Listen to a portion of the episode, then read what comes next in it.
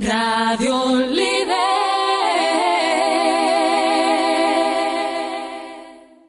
Aquí comienza Matinal Líder con Javier Sánchez de Dios.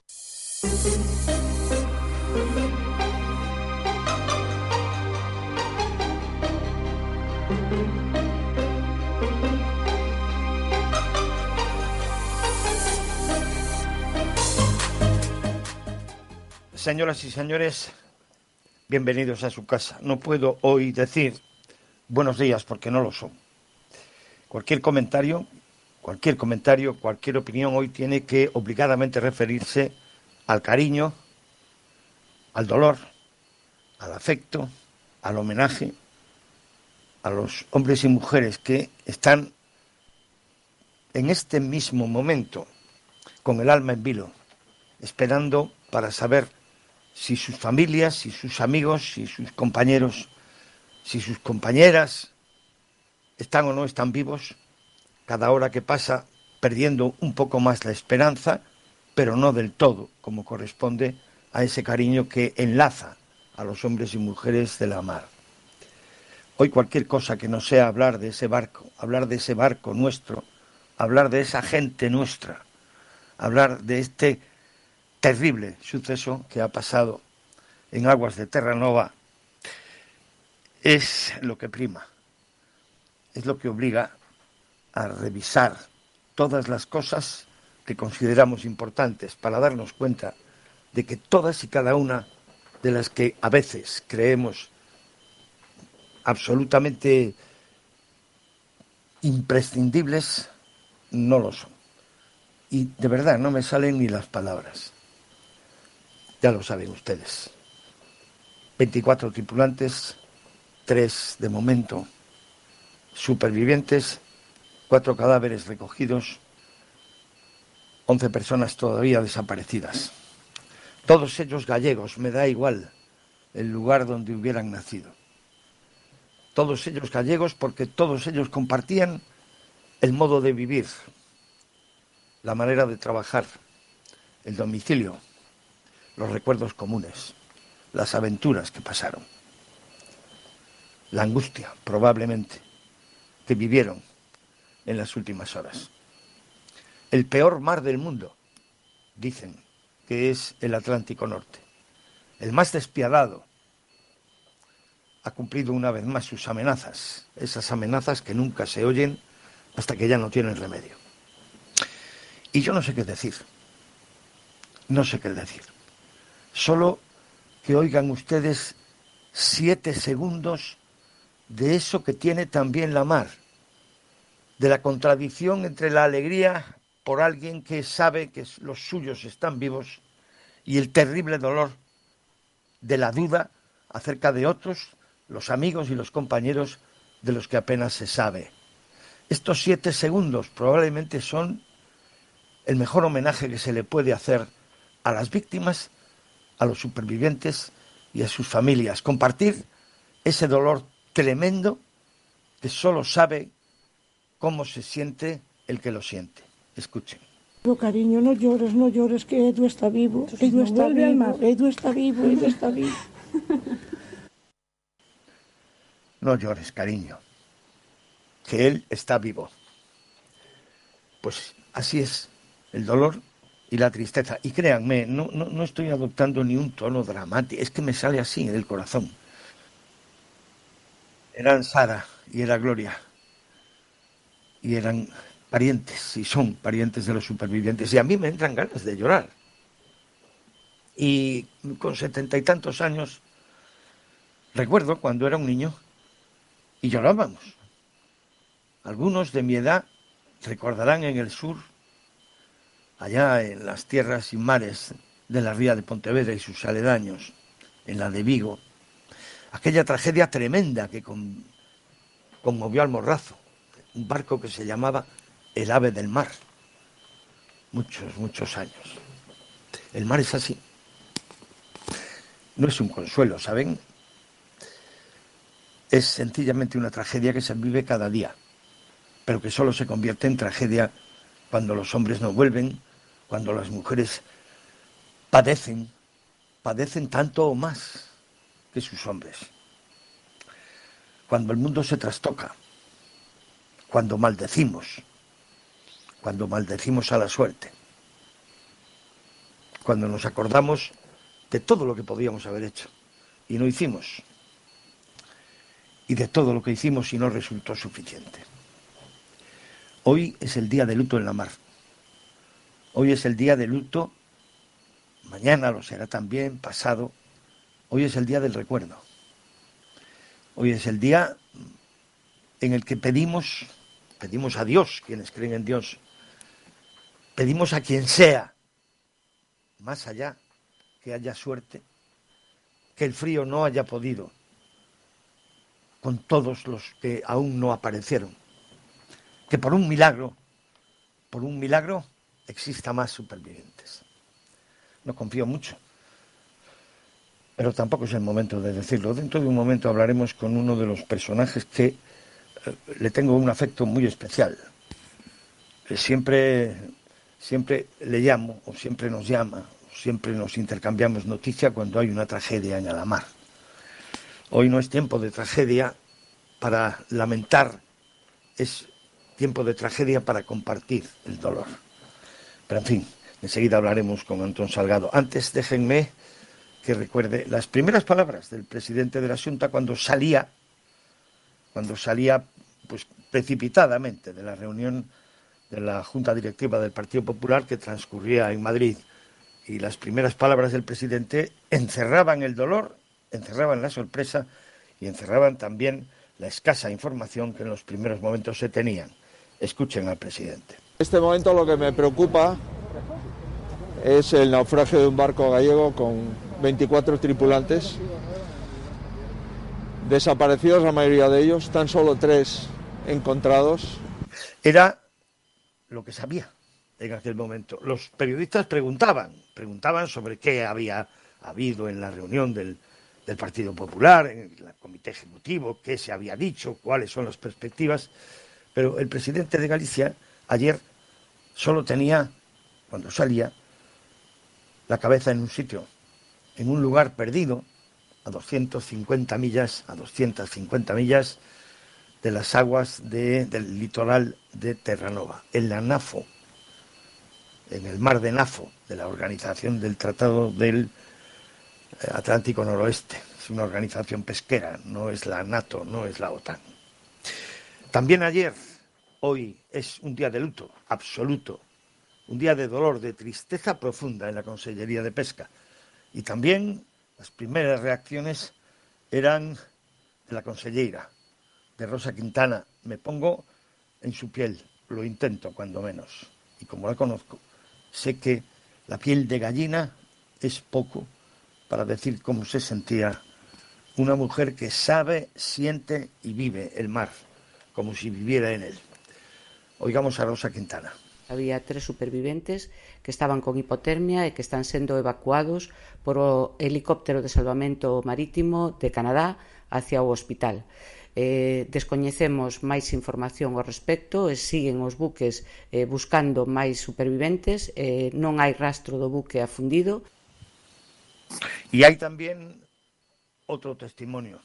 Hoy son testimonios de instituciones Aparte, naturalmente, ese flash de dolor y de alegría mezclados por la supervivencia de un marido, de un padre, de un hijo, de un hermano, mezclada con el dolor terrible de la pérdida de otros hermanos, porque los hombres y las mujeres de la mar tienen una fraternidad especial. Sufren como nadie las tragedias y viven como nadie las alegrías. Y las alegrías de los hombres y las mujeres de la mar son una buena marea, una buena pesca, un buen precio en lonja, porque en definitiva es una recompensa a algo en lo que nunca pensamos cuando hablamos de ellos. Se juegan la vida todos los días cuando están en la mar. ¿Y saben qué? Sus esposas, sus hijos y sus hijas también se la juegan, porque cada ola alta que se anuncia en un parte meteorológico es un dolor para los que están en tierra y piensan en los que están lejos tienen que ir a ganarse la vida.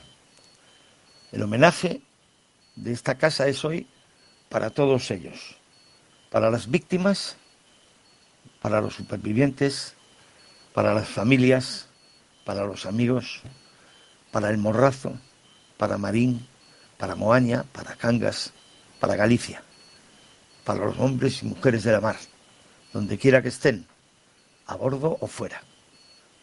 Muchas veces hablamos de la crisis de la pesca, hoy hablamos de la tragedia de la pesca. Y créanme, con ganas como ustedes, con ganas de llorar.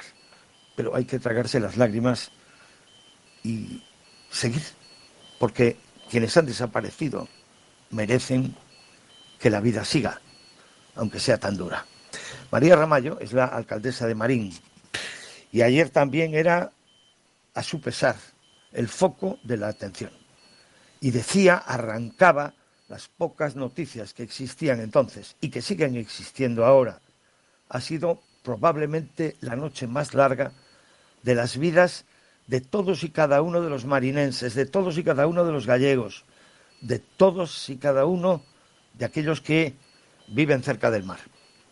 Seguimos con pocas informaciones y cada hora que pasa con menos esperanzas, porque sabemos que hay una mar helada y un tiempo climatológico que no perdona. Pero aún así mantenemos la misma esperanza que la alcaldesa de Marín, que María Ramallo, que respondía pues como podía a las primeras preguntas que casi casi eran las últimas. Oigamos a María Ramallo. Eh, todo todo axuda, é decir, difícil de tragar, a noticia é durísima, eu non recordo nada igual, a verdade é que van transcurrindo as horas e o peor de todo é non poder darlle ás familias pois esa certidume porque non temos datos e polo tanto non podemos todavía decir, bueno, pois da xente que apareceu, pois os que os tres sobrevivintes, eh, a súa identidade, os que apareceron xa na balsa tamén fallecidos e polo tanto para as familias está sendo eh, unha espera interminable e polo tanto, bueno, pois eh, a lonxanía ou estar tan lonxe ou non poder eh, máis que esperar, pois a verdade é que tanto a Casa Armadora, que é unha casa de moitos anos, con moito, bueno, moitos barcos e sobre todo moita tripulación acostumada xa bueno, a moitos avatares, a verdade que está evidentemente desbordada e tampouco lle pode facilitar as familias acuden ali porque o seu centro de traballo pois a preguntar información e ainda non se lles pode facilitar facilitar. Eu espero que ao longo das próximas horas poder, bueno, pois sobre todo disipar, non, esa esa dúbida inevitable que que cae sobre todos os cada un das 24 familias de toda a tripulación e polo tanto para Marín e para todo Morrazo podo decir que un día tristísimo. Un día tristísimo para todos los que entendemos, los que queremos, los que amamos a la mar, a los hombres y mujeres de la mar. Admiramos a esos hombres y mujeres. Una noche de larga espera una mañana y un día de larga espera nos aguarda a todos. Una pregunta también, la pregunta de por qué pasan estas cosas. Estas cosas pasan, pues porque pasan, dicen los filósofos. Yo tengo un amigo que es un hombre del mar. Es un hombre acostumbrado a estas noticias, porque es un hombre acostumbrado a oír los lamentos que del mar salen y las denuncias. Y para, para oír y para asimilar todo eso hay que tener un corazón más grande que el que tiene él y eso es difícil. Se llama Antón Salgado y naturalmente hoy, día de tragedia, está con nosotros. Estará también mañana, porque mañana será un día en que habrá que pensar a fondo en qué es lo que falla para que estas cosas ocurran. Hoy eh, probablemente lo que ustedes están preguntándose es por qué pasan estas cosas. Yo no lo sé. Y Antón Salgado supongo que tampoco, pero él está no más acostumbrado. No se acostumbra nunca nadie a las tragedias, y menos los hombres de bien como él, pero en cualquier caso sí pueden explicar por experiencia. Antón Salgado, no quiero decirle a usted buenos días porque, aunque se los deseo, no lo son para nadie. ¿Cómo está, Antón? ¿Cómo estás? Hola, don Javier. Don Javier, un abrazo muy grande. Mucho, muy grande. cómo estás, Antón? Bueno, pues cansado. Ayer fue un día muy intenso para nuestro equipo de investigación. Cada vez somos más. oficiales radioelectrónicos, antiguos radiotelegrafistas, de Pocero del Rey, a la nube radio, que tanto le sonará a la buena gente de la mar y de todas las radiocosteras, capitanes, jefes de máquinas. Y bueno, pues ayer fue una avalancha de información y la tenemos. Lo que nos sorprende es que usted, un periodista de, permítame, su prestigio y, en fin, pues sus conocimientos y su experiencia, hable de que no hubo y todavía no hay información. Esa es la clave. Hoy, eh, mire, hablaba usted de mañana de hablar de cosas. Nosotros, eh, yo en este caso, que soy portavoz de este equipo de investigación, eh, procuramos investigar para aprender y corregir en la medida de nuestras posibilidades y trasladarle, pues en fin, los fallos que nosotros detectamos a las autoridades. En primer lugar, habrá que decir que se echa en falta una autoridad marítima competente. ¿Dónde está? Eh, nuestro Sistema Nacional de Respuesta del Ministerio de Fomento, hoy MITMA, bueno, pues habla muy claro de lo que es la coordinación entre países, en este caso Canadá y España y España y Canadá. Entonces, ayer decía la Casa Armadora que no se sabía qué es lo que había ocurrido. No, mire usted, hoy con la implementación de las nuevas tecnologías hay algo que se llama llamada selectiva digital. Y desde ese barco, desde el eh, Villa de Pitancho, se emitió una alerta de socorro llamada selectiva digital. Y el Centro Nacional de Coordinación de Salvamento tendrá que explicar qué decía esa alerta.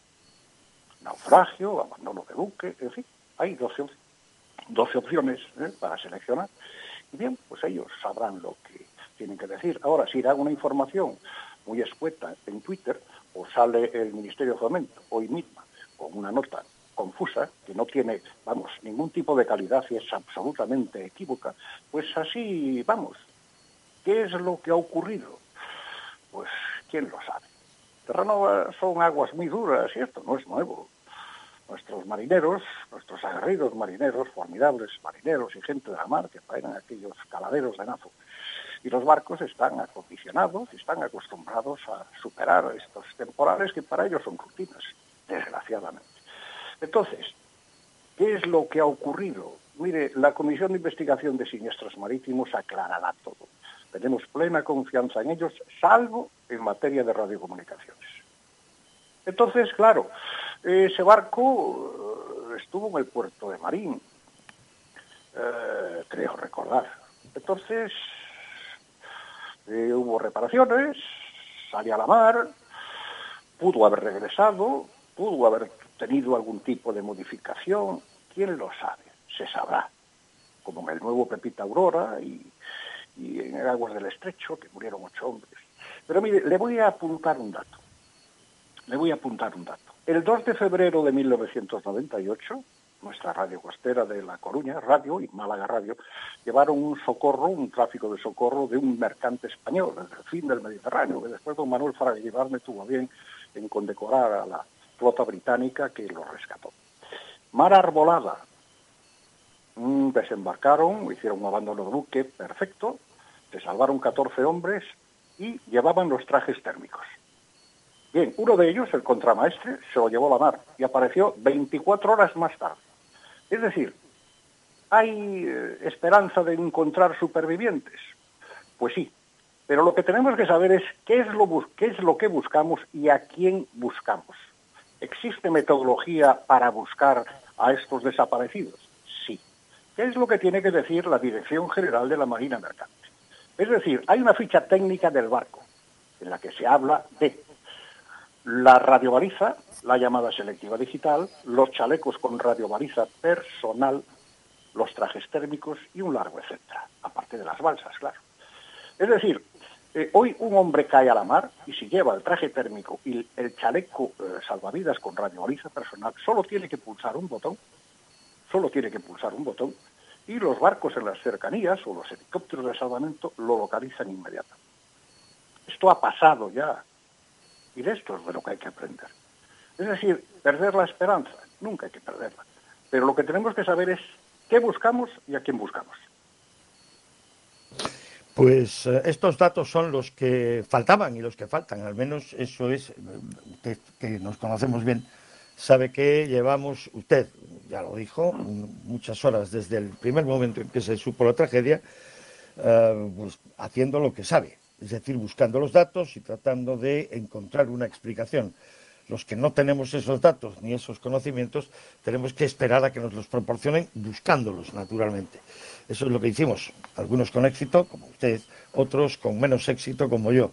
Menos mal que yo tengo un amigo, que es usted, para que eh, nos diga todas estas cosas y nos aporte lo que hoy nos hace falta. De verdad, Antón, la esperanza de que efectivamente eh, hayan tenido la precaución de tener a bordo todo lo que tenían que tener, el tiempo necesario para poder eh, disponerlo y la oportunidad de utilizarlo en el mar. No vamos a perder la esperanza, tampoco quiero yo convertirme aquí en un foco de, una esperanza vana, pero en cualquier caso, eh, a estas horas ya deberíamos haber sabido si alguna de esas radiobalizas individuales han funcionado, si algo se ha encontrado o no, y todavía no lo sabemos, esa es la verdad.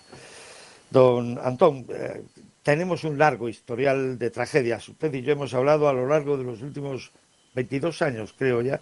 22 años han pasado, ¿eh? Está usted mayor, yo también.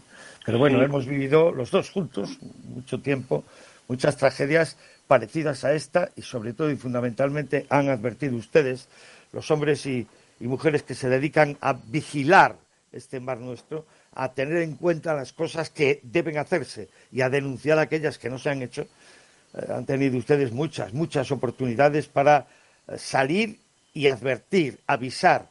Y el que avisa no es traidor. Cualquier cosa se le puede decir a ustedes en positivo, en negativo, prácticamente nada. ¿Habremos aprendido algo? ¿Aprenderemos algo de esto que ha ocurrido ahora? ¿Aprenderemos algo? ¿Aprendimos algo de lo que pasó en el, en el inmediato, en el inmediato antes de ayer, como quien dice? Eh, habremos aprendido lo que ustedes han denunciado tantas veces, que es necesario un sistema de radioaviso, un sistema ultramoderno de comunicaciones para evitar, en la medida de lo posible, los saldos terribles que a veces aporta, aporta un accidente en la mar. ¿Habremos aprendido algo de todo esto? ¿Aprenderemos algo de esto de ahora? No hemos aprendido y lo que es peor, no vamos a aprender. La prueba la tiene usted y, en primer lugar, pedirle disculpas a sus oyentes, porque yo hablo con, procuro hablar con rigor profesional. Me olvido de los sentimientos y del dolor. porque tiene usted por qué, Antón, si, no, es, que, es, que, entramos en una espiral, en una vorágine, pues que, que no conduce a nada, a nosotros como técnicos. Y debemos alertar a la sociedad de que esto tiene que cambiar y que es la propia sociedad. Hemos conseguido entre todos en la subcomisión del prestigio en el Congreso de los Diputados descubrió un sistema nacional de respuesta, entre todos, porque ahí estábamos todos representados, más de 100 técnicos, fuimos ahí al Congreso de Diputados. Entonces, eh, nada ha cambiado ni nada va a cambiar. Es decir, el sistema es perfecto para que nadie se muera en la mar. Otra cosa es lo que ocurre en la mar.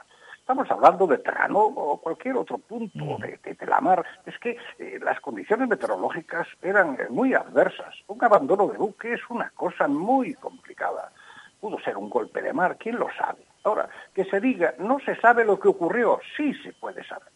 Si Salvamento Marítimo, el Centro Nacional de Coordinación de Salvamento, dice que, o sea, que explique cuál era eh, lo que aparecía en su display, en su pantalla, el mensaje de la alerta de socorro de la llamada efectiva digital del Villa de Pitancho. ¿Eh? Entonces habrá que alertar a la Organización Marítima Internacional que hay que simplificar esa alerta de socorro o buscar otra metodología para que se sepa qué ocurre en la mar y tratar de corregir y evitar estas muertes. Es que es así, es así de crudo y así de real. Hoy en la mar es, en fin, prácticamente imposible eh, que nadie desaparezca y, yo qué sé, chicos. Es que es una cosa de locos, de verdad. ¿eh? Es una cosa de locos. Es decir, todo está programado para que nada falle. Ahora, cuidado, un abandono de buque en esas condiciones meteorológicas o un golpe de mar echa al traste con todo lo programado. Eso hay que saberlo.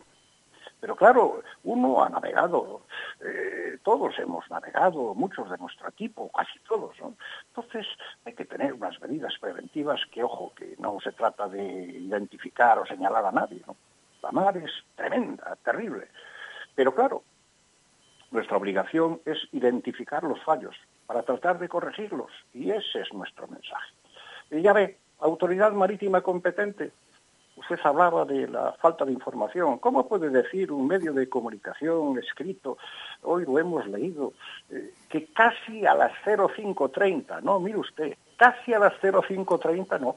La llamada selectiva digital ¿eh? es un sistema, una implementación tecnológica que va conectada al GPS, es decir, es una hora real. Y a partir de ahí empiezan a correr los tiempos de respuesta, precisamente para evitar la hipotermia, caso de que haya caído salvar. ¿eh? Entonces, ¿cuáles fueron los tiempos de respuesta? ¿Cómo que Salvamento Marítimo coordina y moviliza a dos barcos pesqueros españoles y a uno o varios portugueses? No, los barcos se movilizan ellos solos si llevan las escuchas ¿eh? de la llamada selectiva digital y todas las escuchas abiertas, que es su obligación. Salvamento Marítimo no tiene que coordinar a nadie, son los barcos los que en la mar se coordinan a sí mismos ¿eh? y acuden de forma inmediata a quien demanda auxilio. Entonces, mm, información de calidad inequívoca. A mí me parece muy bien, a nosotros, parece muy bien que la subdelegada del gobierno, pues, eh, hable, el presidente de la Junta hable, la consejera de Omar hable, y yo entiendo su dolor. Pero es que, claro, es la autoridad marítima eh, competente. Recuerde usted todo aquello del prestigio. Recuerde usted estos días que don Rafael Lobeto Lobo hablaba de un guardacostas en España. Dios mío, a estas alturas un guardacostas. Si tenemos la sexta flota americana en este país, hombre, por el amor de Dios. Además, los países, eh, nosotros ayer enviamos un mensaje al JRC de Halifax, en Canadá, a ver si nos facilitaban información. No. Halifax, eh, en fin, tiene una página que está blindada, no hay manera de entrar. Las bases de datos de la Unión Internacional de Telecomunicaciones, la base de datos del sistema MARS, donde ahí están las fichas técnicas de los barcos para saber, pues eso, los balsas salvavidas, los chalecos, los trajes térmicos, todo, está blindada, todo está blindado. Claro, si la autoridad competente no tiene un gabinete de prensa que elabore y facilite a la opinión pública informes periódicos de la situación, entonces, es que decían los familiares, no, es que nadie nos ha informado, todavía no nos han dicho nada. ¿Cómo que todavía no nos han dicho nada? Eso tiene que ser inmediato. Inmediato.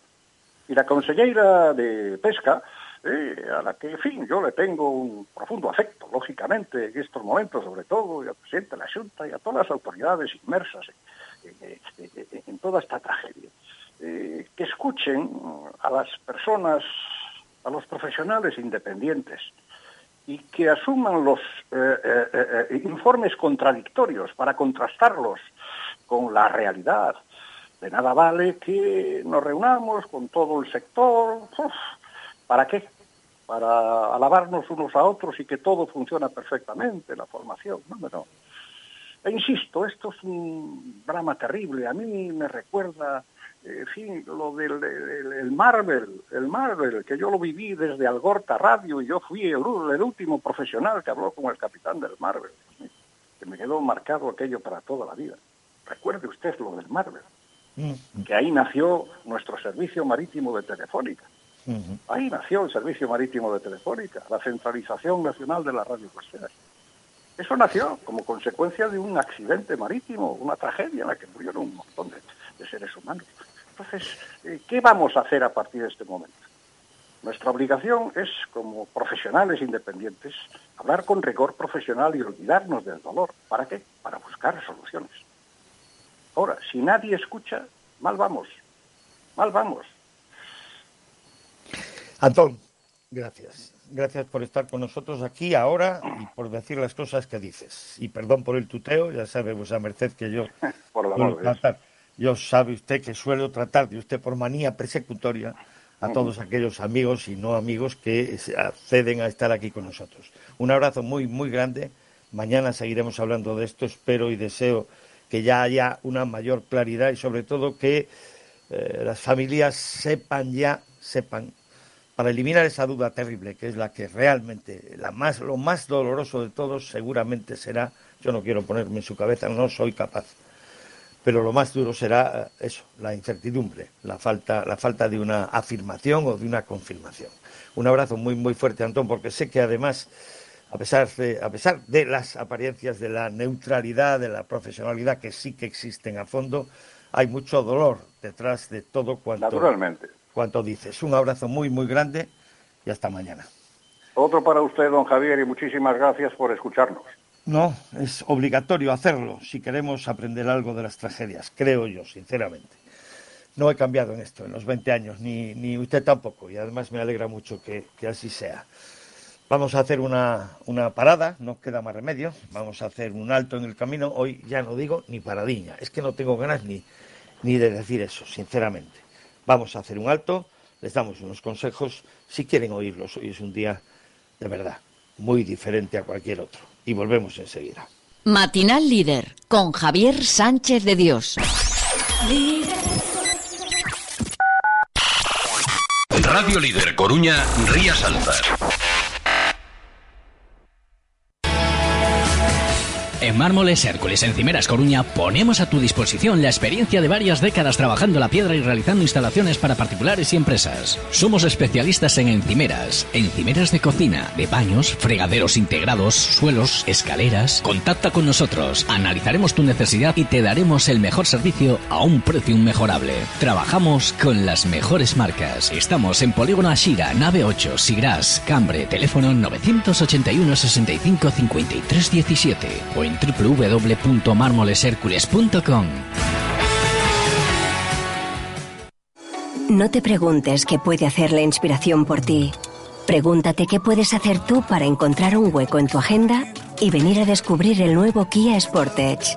En versión de combustión, híbrida o híbrida enchufable. Luego, con él, ya saldrás a buscar la inspiración. Kia, descubre lo que te inspira. Ven a conocernos a Corgal, concesionario oficial Kia en A Coruña, Carballo y Narón o visítanos entrando en corgalautomóviles.com. Floristería Calo, arte floral. Somos especialistas en arreglos florales, eventos, decoración de espacios, ramos de novia, jardines verticales. Calo, arte floral. Infórmate en el 981 208808 o en floristeriacalo.com. ¿Agobiados con problemas de humedad? Tranquilos, todos tienen solución. Teais Humedades se lo asegura. Llevamos más de 30 años resolviendo problemas de humedad con personal especializado y productos de fabricación propia. Llámenos al teléfono gratuito 900-833-909 o visite nuestra web teais.es. Teais Humedades. Decídase por lo conocido y duradero. ¿Has visto en la tele el niño de 11 años que se ha graduado de física en solo 9 meses? Pues a mí me han entregado mi nuevo Renault Capture en menos de 30 días con Renault Fast Track y no veo a nadie entrevistándome en la puerta de casa. Caeiro, tu concesionario Renault para la provincia de A Coruña. Radio líder con las empresas que generan puestos de trabajo y riqueza en Galicia. Desatascos Sol Crisal. Realizamos desatascos con equipos de alta presión en comunidades, comercios y hogares. Inspección de tuberías con videocámara y localizador de arquetas ocultas. Servicio permanente las 24 horas. Desatascos Sol Crisal. Estamos en el polígono de Agrela, Coruña. 667 78 27 78. solcrisal.hotmail.com Ya es carnaval en Charcutería Pampín. Disfruta de los productos típicos de esta temporada: cacholas, lacones, centros, panceta, costilla, chorizos, de la línea Sagrada, butelos y endroyas, vinos de la casa. Ah, y el mejor jamón. Y si nos traes el tuyo, te lo deshuesamos y te lo envasamos al vacío. Charcutería Pampín, más salados que el carnaval. Estamos en calle San Vicente 28, esquina Ronda de Outeiro, cerca de la estación de tren de A Coruña. Síguenos en redes sociales. Charcutería Pampín. ¡Ay, qué deleite! Buscamos el amor. Buscamos respuestas. Buscamos el nombre de esa canción. Buscamos reír. Nos pasamos la vida buscando. Por eso queremos ayudarte a que cuando busques un coche de ocasión garantizado, dejes de buscar y comiences a encontrar. No busques, encuentra. Daswell Auto Volkswagen Yáñez. Más de 300 vehículos seminuevos y kilómetro cero en stock. Revisados, garantizados y con financiación a tu medida. Visítanos en nuestras nuevas instalaciones en Agrela, Coruña y también en Santiago, Ferrol y Carballo. Daswell Auto Volkswagen Yáñez.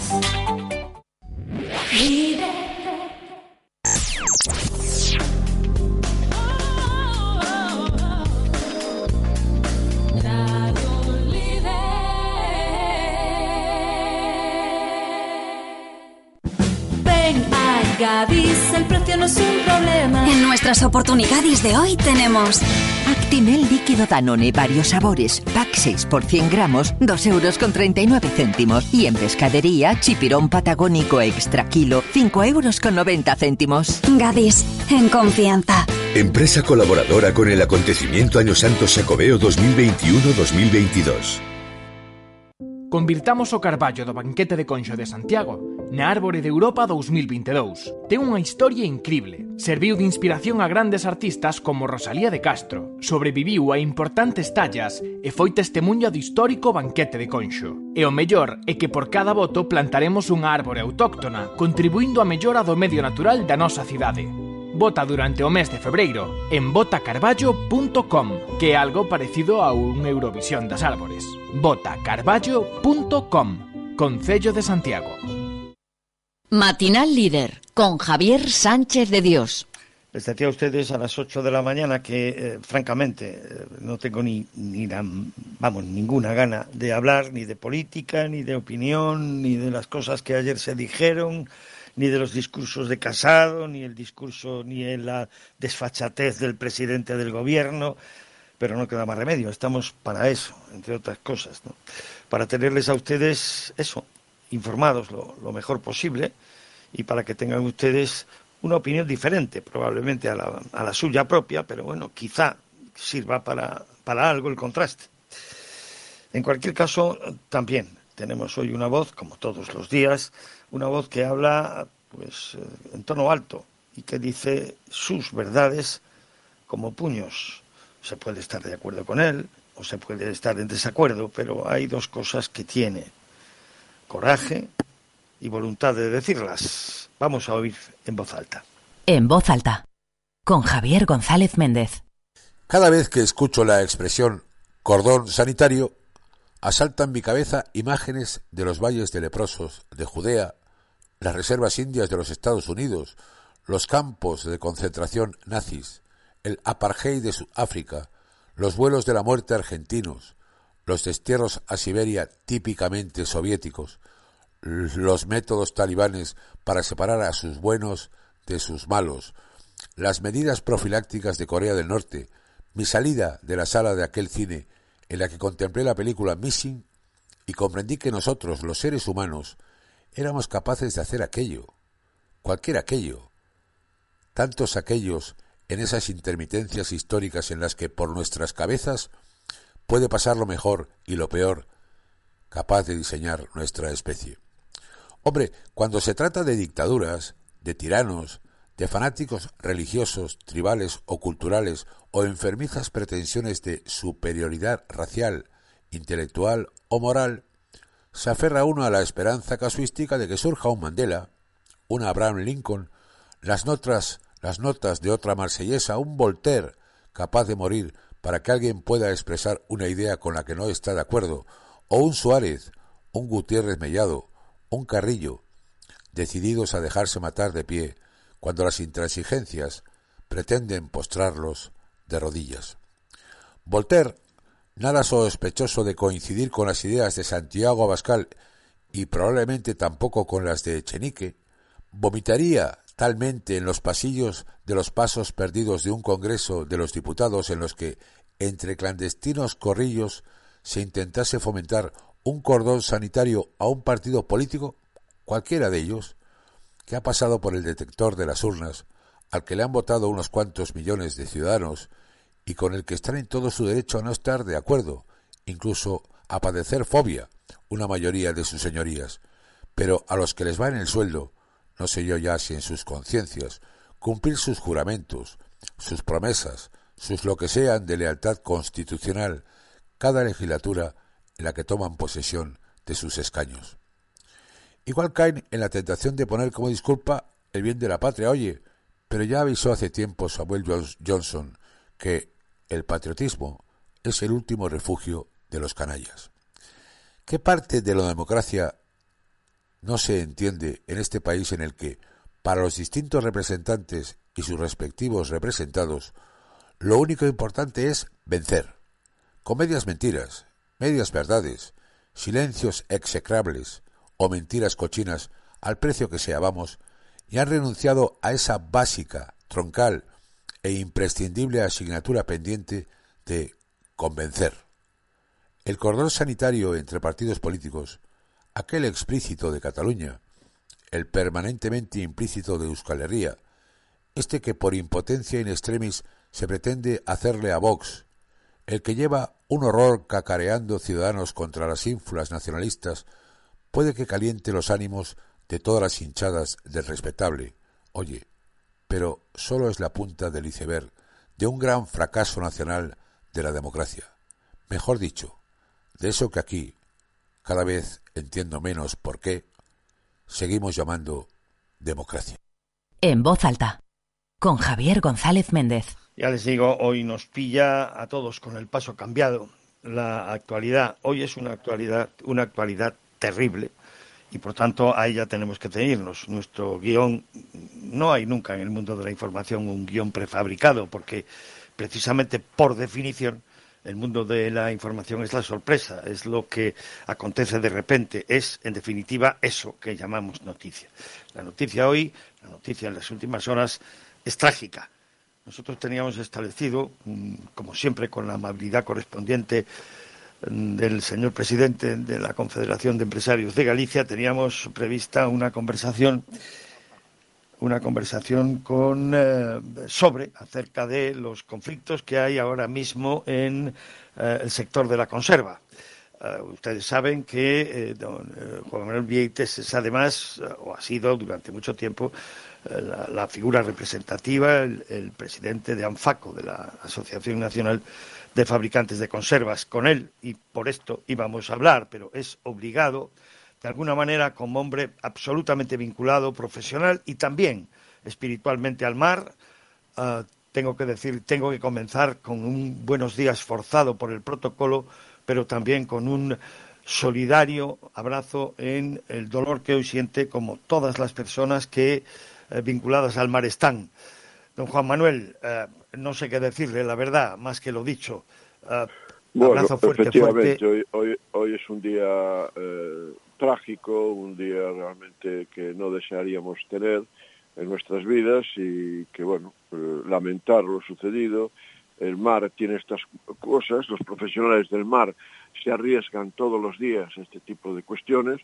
Eh, bueno, eh, una desgracia, darle un abrazo muy fuerte y ánimo a las familias, intentar buscar por todos los medios posibles que las personas que no han aparecido aún pues intente buscarlas hasta la saciedad, siendo eh, complicado por la situación de los mares de aquellas zonas, eh, tan gélidos y, además tan agrestes. En fin, estos nuestros eh, profesionales del mar se enfrentan todos los días a este tipo de condiciones, ya bien fuera de nuestro país o aquí en nuestras rías, y realmente, bueno, pues una verdadera desgracia, una tragedia, eh, y el dolor que, produce toda esta situación. Y nos queda volver a lo que es la actualidad, en ocasiones también, más allá del, sufrimiento, más allá del dolor y más allá de la solidaridad que demuestra, una vez más, por supuesto, el presidente de ANFACO. Eh, señor Vieites, ¿qué pasa? ¿Qué está pasando en el sector de la conserva? Hay, hay, hay, hay un inusual, bueno, en el mundo laboral no es inusual los conflictos, no es inusual la huelga, la discrepancia, incluso la tensión. Pero en cualquier caso, bueno, parece como si la situación fuera especialmente dura. Se advierte la posibilidad de un cierre patronal por una semana de las fábricas de conservas en el ámbito en el ámbito gallego. Se mantiene, parece, parece, digo, porque en estas cosas siempre puede haber una información de ultimísima hora, pero de momento parece que se mantienen los focos de conflicto. ¿Cuáles son esos focos eh, y, qué es exactamente lo que está pasando ahora? ¿Cuál es el sustrato del conflicto visto desde, desde su punto de vista, don Juan Manuel? Bueno, desde mi punto de vista yo creo que efectivamente ha habido más de 30 años de una paz social, laboral, de estabilidad dentro del sector. Creo que el momento eh, político y económico en el que nos encontramos en el momento actualmente pues eh, y sobre todo por alguna central sindical ha llevado a esta situación. Eh, llevamos más de un año negociando el convenio colectivo, pocas ganas por parte de algún sindicato en llegar a acuerdos, simplemente muchas veces sobre la mesa estaban otras cuestiones eh, como la reforma laboral o el salario mínimo profesional o, y después, bueno, eso se unía a cuestiones muchas veces de demagogia, ¿no? De, demagogia relacionada con si la equiparación, la igualdad, etcétera, en el cual, bueno, pues nosotros ya habíamos sufrido ante, ante los tribunales una demanda por parte de algunos sindicatos y, bueno, siempre lo hemos ganado, eh, dado que no hay esa desequiparación entre hombres y mujeres, esa igualdad en el convenio colectivo. Por lo tanto, creo que bueno, se ha extremado eh, eh, la situación de una manera, bueno, yo creo que no deseable, sobre todo porque esas jornadas de huelga, pues con los piquetes agresivos, incluso en la propia persona de un empresario que tuvo que llevar tres puntos de sutura en la cabeza, etcétera, creo que no es eh, bueno la manera de consensuar, de llegar a acuerdos. Y por otra parte, bueno, eh, ellos mismos han mantenido una, una posición de, conflicto, eh, de huelgas, de manifestaciones, etcétera, eh, sin querer eh, acordar, porque realmente las propuestas de la organización empresarial eh, fueron muy acordes con lo que se estaba firmando a nivel general en otros convenios colectivos. Yo creo que aquí hay una disputa entre algunos de los de las centrales sindicales y el sector empresarial que ha tenido siempre una estabilidad y, un trabajo bien hecho con, el activo más importante que tienen las empresas, que son sus trabajadores, pues no han podido llegar a, ese acuerdo. Yo creo que eh, después de lo que una, una, reunión que ha mantenido la propia eh, organización empresarial con sus empresarios, su junta directiva, sus órganos de gobierno, pues realmente bueno se ha llegado a una posición eh, de equilibrio entre esa, esas posiciones extremistas que estaban teniendo la representación sindical, programando ya tres días de huelga alternativos para así, bueno, perjudicar lo que es la productividad, la conductividad y no hablar de otras cuestiones como son el asentismo laboral, eh, eh, la falta del trabajo de muchísima gente eh, debido a esto del COVID y que realmente ha repercutido de una manera importante en las empresas y por lo tanto en la imagen también del sector, ¿no? Yo creo que, bueno, en los próximos días se va a mantener una reunión en Madrid, el próximo, mañana mismo, perdón, y, yo creo que esto, bueno, pues eh, se intentará eh, desconvocar toda esta serie de cuestiones. Por lo menos lo que eh, el sector empresarial quiere es realmente llegar a acuerdos, ¿no? Y no andar en el conflicto continuo que parece que se encuentran muy cómodos algunos de los sindicatos, ¿no? Esperemos pues que esta reunión prevista ya para mañana eh, dé los frutos obligados, porque además estamos hablando de un sector que es estratégico en términos económicos para Galicia, estratégico en términos económicos para la economía nacional, valgan las repercusiones y las extensiones, y por tanto fundamental que la paz social y la paz económica en unas circunstancias especialmente delicadas, además, tanto para empresa como para trabajadores, no queda otro remedio que llegar a acuerdos y acuerdos sensatos. La patronal. Claro, yo, creo que además eh, hay una cosa muy importante. Nosotros no queremos que los trabajadores, que ya digo que es el activo más importante eh, de nuestro sector, pierdan poder adquisitivo, ni mucho menos. Eh, yo creo que esa era siempre la, la idea y el objetivo de la propia representación empresarial. Pero bueno, se han mezclado serie de cuestiones a nivel de país que tenemos en este momento y a nivel político y económico y realmente nos encontramos en esta situación que hay que resolver. No cabe duda de por el bien de, los trabajadores y de las empresas hay que resolver y a ello vamos. Por el bien del país, en definitiva, que es de lo que se trata. Ustedes son parte esencial de la economía del país, digo, trabajadores y empresas, y por tanto el mejor deseo que se puede realizar en este momento es que el sentido común, el sentido común y el sentido de lo común, que a veces suena igual pero no es lo mismo, eh, prime. Y desde luego el sentido común pasa por la paz laboral, el sentido común del trabajo de cada día y el sentido común de las reivindicaciones que se puedan asumir y que se puedan llevar a cabo. Es que en situaciones como esta hay cosas que se pueden solicitar bueno, de una manera tradicional, sabiendo que irán llegando poco a poco, y otras que eh, tienen que ser aplazadas porque la objetividad de los hechos, que son tercos, no deja otro margen. creo yo, es una opinión muy personal. Don Juan Manuel, como siempre, gracias por su amabilidad. Reitero mi solidaridad con los hombres y mujeres que, como usted, están, eh, bueno, pues pendientes y profesionalmente hablando también más que vinculados a, lo que es la mar, a lo que es su disfrute, su trabajo y su tragedia. Un abrazo muy, muy grande y, por favor, para todos los hombres y mujeres que con usted trabajan y que conocen el mar como nadie. Un abrazo muy fuerte. Un abrazo y esperemos que esta mala pesadilla eh, hoy estamos de luto todos los gallegos porque zonas de nuestra comunidad están muy afectadas eh, y, realmente esperemos que de cara al futuro pues intentemos buscar siempre el que eh, evitar este tipo de cuestiones. Ojalá que sea así. Muchas gracias y buen día dentro de lo que cabe. Muy buen día para usted. Saludos muy, muy cordiales como siempre y nuestra gratitud para la amabilidad que presta siempre para esta casa desde hace muchos años, además. ¿eh? el ahora presidente de la eh, Confederación Galega de, Empresarios, ya no sé ni lo que digo, fíjense, la CEGA, Confederación Empresarial Gallega, o de Empresarios de Galicia, como ustedes prefieran. Bueno, estamos en esto. Vamos a hacer una pausa porque eh, tenemos también obligaciones comerciales. Nuestro equipo, al igual que los hombres y mujeres del mar, eh, no para de trabajar, no para de trabajar para hacer posible que cada mañana estemos con ustedes y cada mañana opinemos y cada mañana informemos dentro de lo que eh, podemos hacer, que es conseguir la información que se aporta, sobre todo cuando procede, en este caso, de zonas tan lejanas, tan cercanas, diría además con mucha razón Antón Salgado, dado los avances de la, de la ciencia, pero en cualquier caso de la tecnología. Hoy eh, las distancias se han eliminado en un mundo global. La comunicación es automática, prácticamente automática.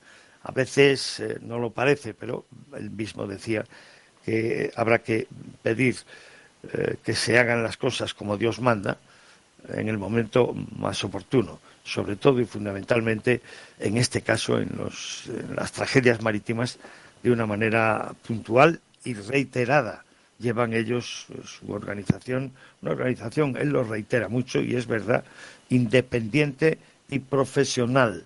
No, créanme, el señor Salgado no es de los que se deja mojar la oreja por nadie.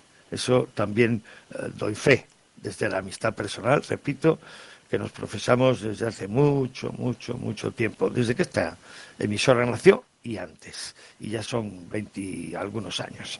Digo, vamos a hacer esa pausa y si a ustedes les parece volvemos de inmediato. Matinal Líder con Javier Sánchez de Dios. Se me ha roto la bandeja del maletero y no soy capaz de encontrar repuesto. Ya no sé dónde buscar. Pues mira en desguaceviana.com. Seguramente la encuentres. Tienen una tienda online con un amplio y variado stock de todo tipo de piezas de segunda mano. Además, son desguace de vehículos con entrega inmediata. Yo ya he encontrado varias cosas para mi coche. Repíteme la web. Sí, mira, desguaceviana.com. Necesites la pieza que necesites, seguro que la encuentras. ¿Qué pieza necesitas? Desguaceviana.com Adecoagro.com es la solución. A Xunta de Galicia apoia con axudas económicas ás persoas que queiran iniciar reformas na súa vivenda, contribuindo a erradicar o impacto paisaxístico das construcións que alteran a nosa contorna e transformar o feísmo en fermosismo galego. Como Puxedo, unha aldea do municipio ourensán de Lobios que coas axudas da Xunta de Galicia devolveu ás súas rúas a súa personalidade galega, eliminando muros de formigón e ladrillo, tellados de uralita e peches oxidados e que agora volven lucir como exemplo de recuperación e do uso de cores, formas e materiais da nosa terra. Cada vez hai máis persoas que practican o fermosismo galego. Se queres rehabilitar a túa vivenda e armonizala coa contorna, a Xunta ofrece axudas de ata 3.000 euros para renovar fachadas, tellados e peches. Consulta e solicita a túa axuda na web sede.xunta.gal e practica o fermosismo galego. É unha mensaxe da Xunta de Galicia.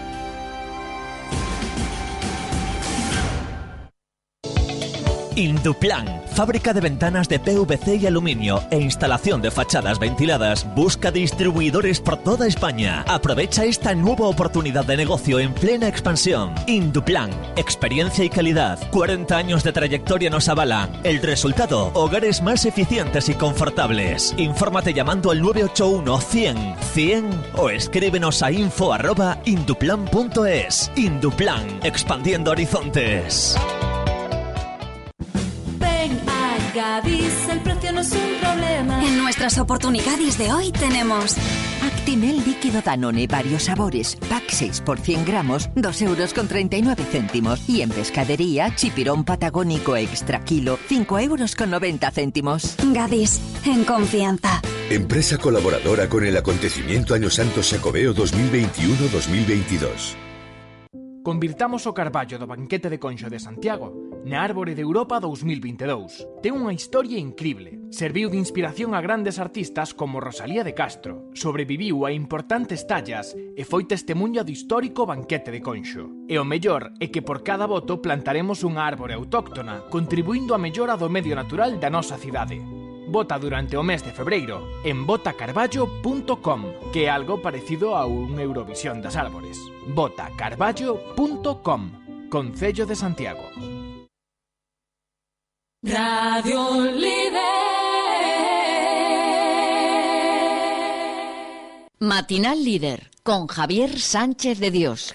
Hay que hacer de tripas corazón y seguir con la, con la actualidad de cada día, siempre, siempre recordando a las personas que están sufriendo ahora todo eso que se llama la incertidumbre, ¿no? Y es eh, seguramente el dolor más terrible, el más agudo, el, más insoportable que puede existir. En nuestra mente y en nuestro corazón están con nosotros, pero nos debemos también a la actualidad.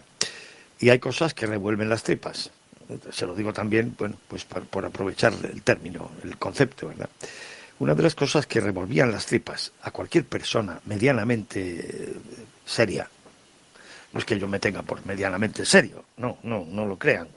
Eh, pero bueno, en fin, a pesar de los años que tengo y de los que alguno me dice siempre, oiga, que usted presume siempre de ser muy mayor, no tanto, hombre, bueno, bueno ojalá, ojalá fuera así, pero es así. No es que se presuma, es que, oiga, de, tener muchos años no se presume, simplemente se tienen. ¿Qué le vamos a hacer? Bueno, pues a pesar de todos los años de servicio que, que lleva ya uno en, este, en esta bendita profesión, eh, no se acostumbra a algunas cosas que pasan en el mundo de la política. Yo no sé en el mundo de la política luxemburguesa, la verdad, no tengo ni idea. Vamos, sí, alguna vez leo el periódico, bueno, en fin, y me entero y no sé qué. Y en la política inglesa a veces uno se queda verdaderamente patidifuso, en todas partes, ¿no?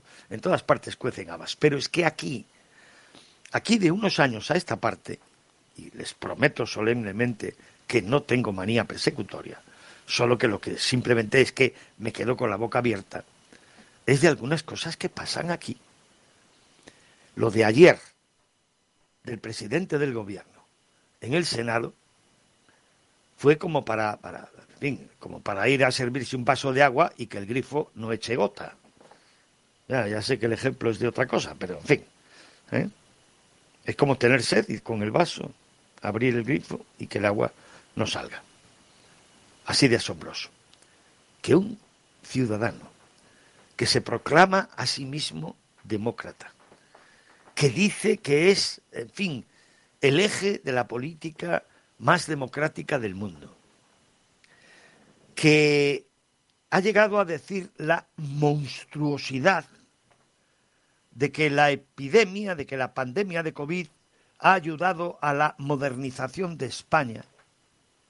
Porque eso, eso, no, eso no se puede calificar, en fin, de autobombo, ni de, ni de demagogia, ni. No, no, en mi opinión, solo se puede calificar de monstruosidad.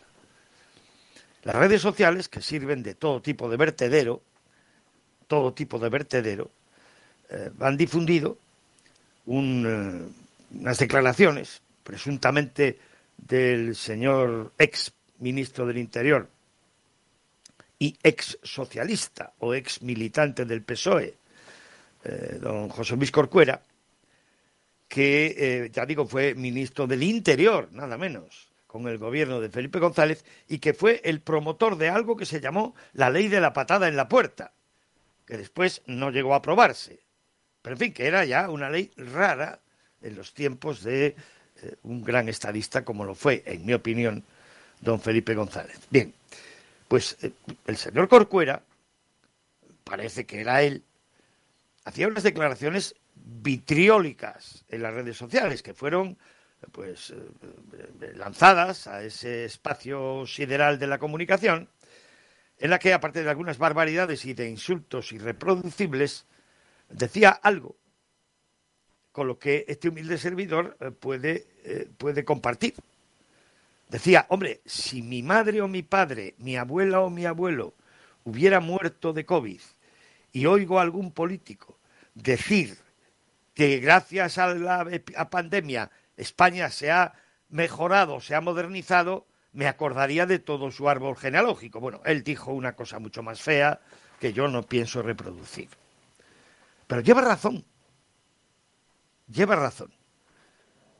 Creo, sinceramente, que lleva razón. Pero lo de ayer, cuando el presidente del gobierno resulta que dice que en Castilla-León, si el, el que gana las elecciones, que fue el Partido Popular, por poco, pero fue, y el que perdió las elecciones por mucho, fue el PSOE, que se atreva el jefe del PSOE, bueno, de lo que se sigue llamando PSOE, pero que tiene tanto de PSOE comparado con el de Felipe González como un huevo con una castaña, que se atreva a decirle al partido que gana las elecciones cómo tiene que gobernar y con quién tiene que gobernar, ya es el despelote. Por cierto, sobre todo sabiendo que lo que dice sea en el proscenio del Senado, sea en el Congreso de los Diputados, sea en una entrevista en la televisión amiga, o sea donde sea, tiene un altísimo porcentaje de posibilidades de ser mentira. Pero que ayer le diga al que gana las elecciones en Castilla-León que si quiere que él y su partido lo dejen gobernar tiene que romper las relaciones eh, políticas con Vox en no sé dónde, en Madrid, en no sé qué, no sé cuántos, es el colmo. Y digo que es el colmo, porque al señor Sánchez no le ha importado en absoluto, en absoluto, romper la palabra que dio cuando apoyó la aplicación del artículo 155 a los sediciosos catalanes Estamos hablando de los tiempos, ¿se acuerdan? De 2014. Dijo que apoyaba al Partido Popular en la aplicación del 155 y nada más aplicarse el 155 lo estaba criticando. Y después ha convertido aquella aplicación del 155, artículo de la Constitución, lo ha convertido en el argumento fundamental para estar pegándole castañazos a los otros partidos, excepto, claro, a los secesionistas catalanes y vascos, a los eh, herederos de los pistoleros de ETA y a tres o cuatro más, ha estado utilizándolo como elemento descalificador. Él, que apoyó, por lo menos de palabra, esa aplicación de ese artículo. Este individuo que miente más que habla, acuérdense ustedes, en televisión en vísperas de las elecciones. No podría dormir pensando en que gentes tan poco preparadas como los de Podemos estuvieran en el gobierno. No podría dormir. Este se atreve a decir a otro partido, al que ha ganado las elecciones en una comunidad, que si quiere que ellos, que ellos, los del PSOE, se abstengan, no es ya que te apoyen, no, se abstengan antes tiene que romper sus relaciones con, el partido de Vox, que dicen que es de ultraderecha, y supongo que sí que será de ultraderecha. Pero claro, la respuesta parece que era elemental. Oiga, rompa usted también con la ultraizquierda y dejémonos de historias. ¿O es que Podemos no es la ultraizquierda? Porque, eh, miren, perdonen, ayer decía aquí en tiempo de tertulia, ayer antes de ayer, antes de ayer, uno de nuestros tertulianos históricos, decía que había que leerse el programa de Vox para darse cuenta de hasta qué punto eran extremistas. Y tenía razón, hay que leérselo, porque efectivamente son extremistas en algunas cosas, en bastantes cosas, pero extremistas de los de verdad. ¿eh? De los de verdad, de verdad. A ver, aclaremos con toda claridad, por si acaso, valga la redundancia. Este humilde servidor no vota a Vox ni de coña. Pero tampoco vota a Bildu ni de coña, vamos, aunque pudiera. Ni a los separatistas. Entre otras muchas cosas, porque los separatistas han sido objeto, además, de una amnistía ilegal. Bueno, ilícita, digamos, más bien, porque aquí la legalidad, como es flexible. Ahora, lo que ya es bochornoso es que en España se haya conseguido a día de hoy crear un clima en el cual da la impresión de que en las elecciones celebradas hace tres días el que perdió fue el PP, cuando resulta que es el que la ganó. Mire, a mí el PP me importa tanto como el PSOE, o sea, nada. En términos de país, me importan los dos, porque los dos son fundamentales, creo, sinceramente, para que España vaya hacia adelante. Pero en términos personales, por mí como si se van a las alturas estratosféricas. O sea, no es un problema de que tengan razón unos u otros. Es que no tienen razón. Casi nunca ninguno. Sobre todo cuando se ponen en este plan.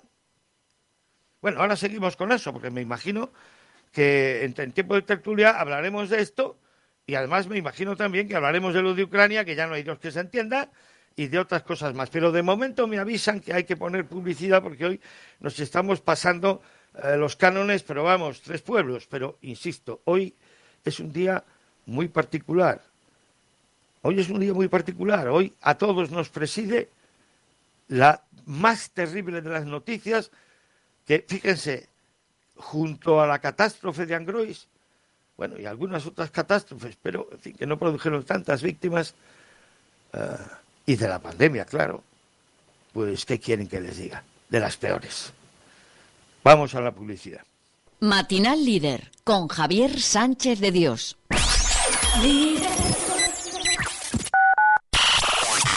Radio Líder Coruña, Rías Altas.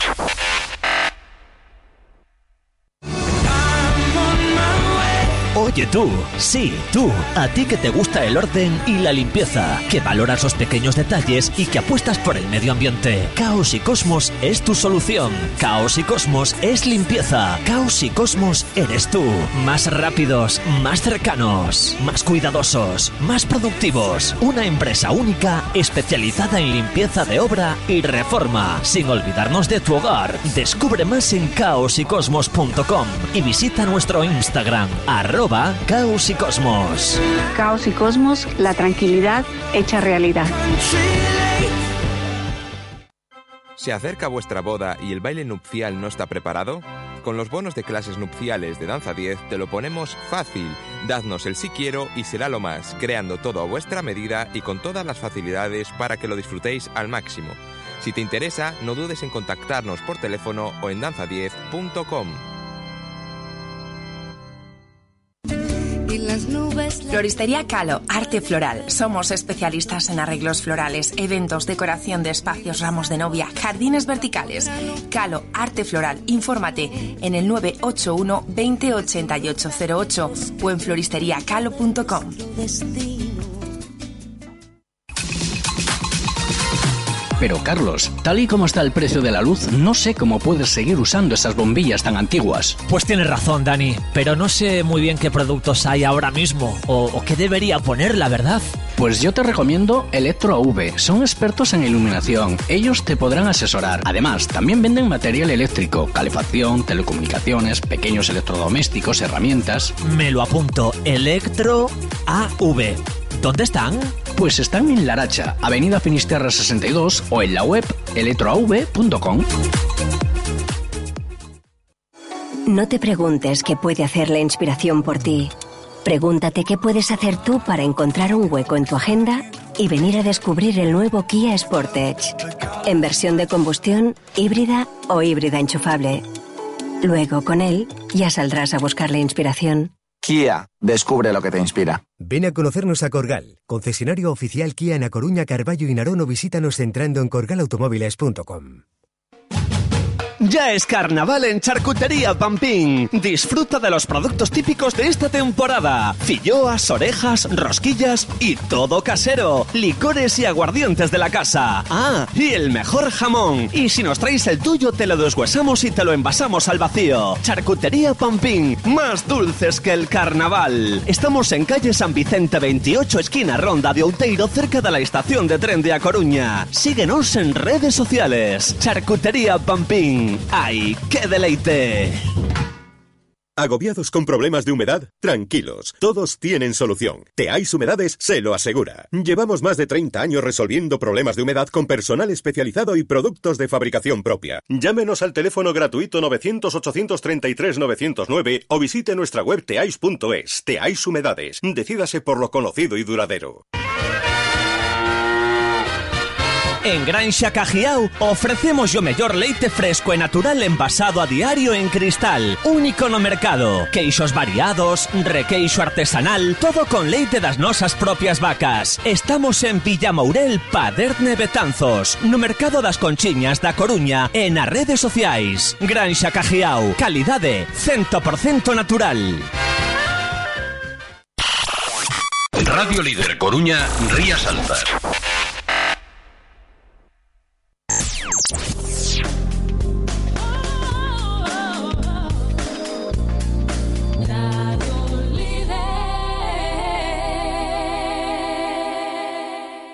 Matinal Líder con Javier Sánchez de Dios. Les decía que hoy es un día complicado, sinceramente complicado. hoy es un día, un día de dolor, es un día de luto.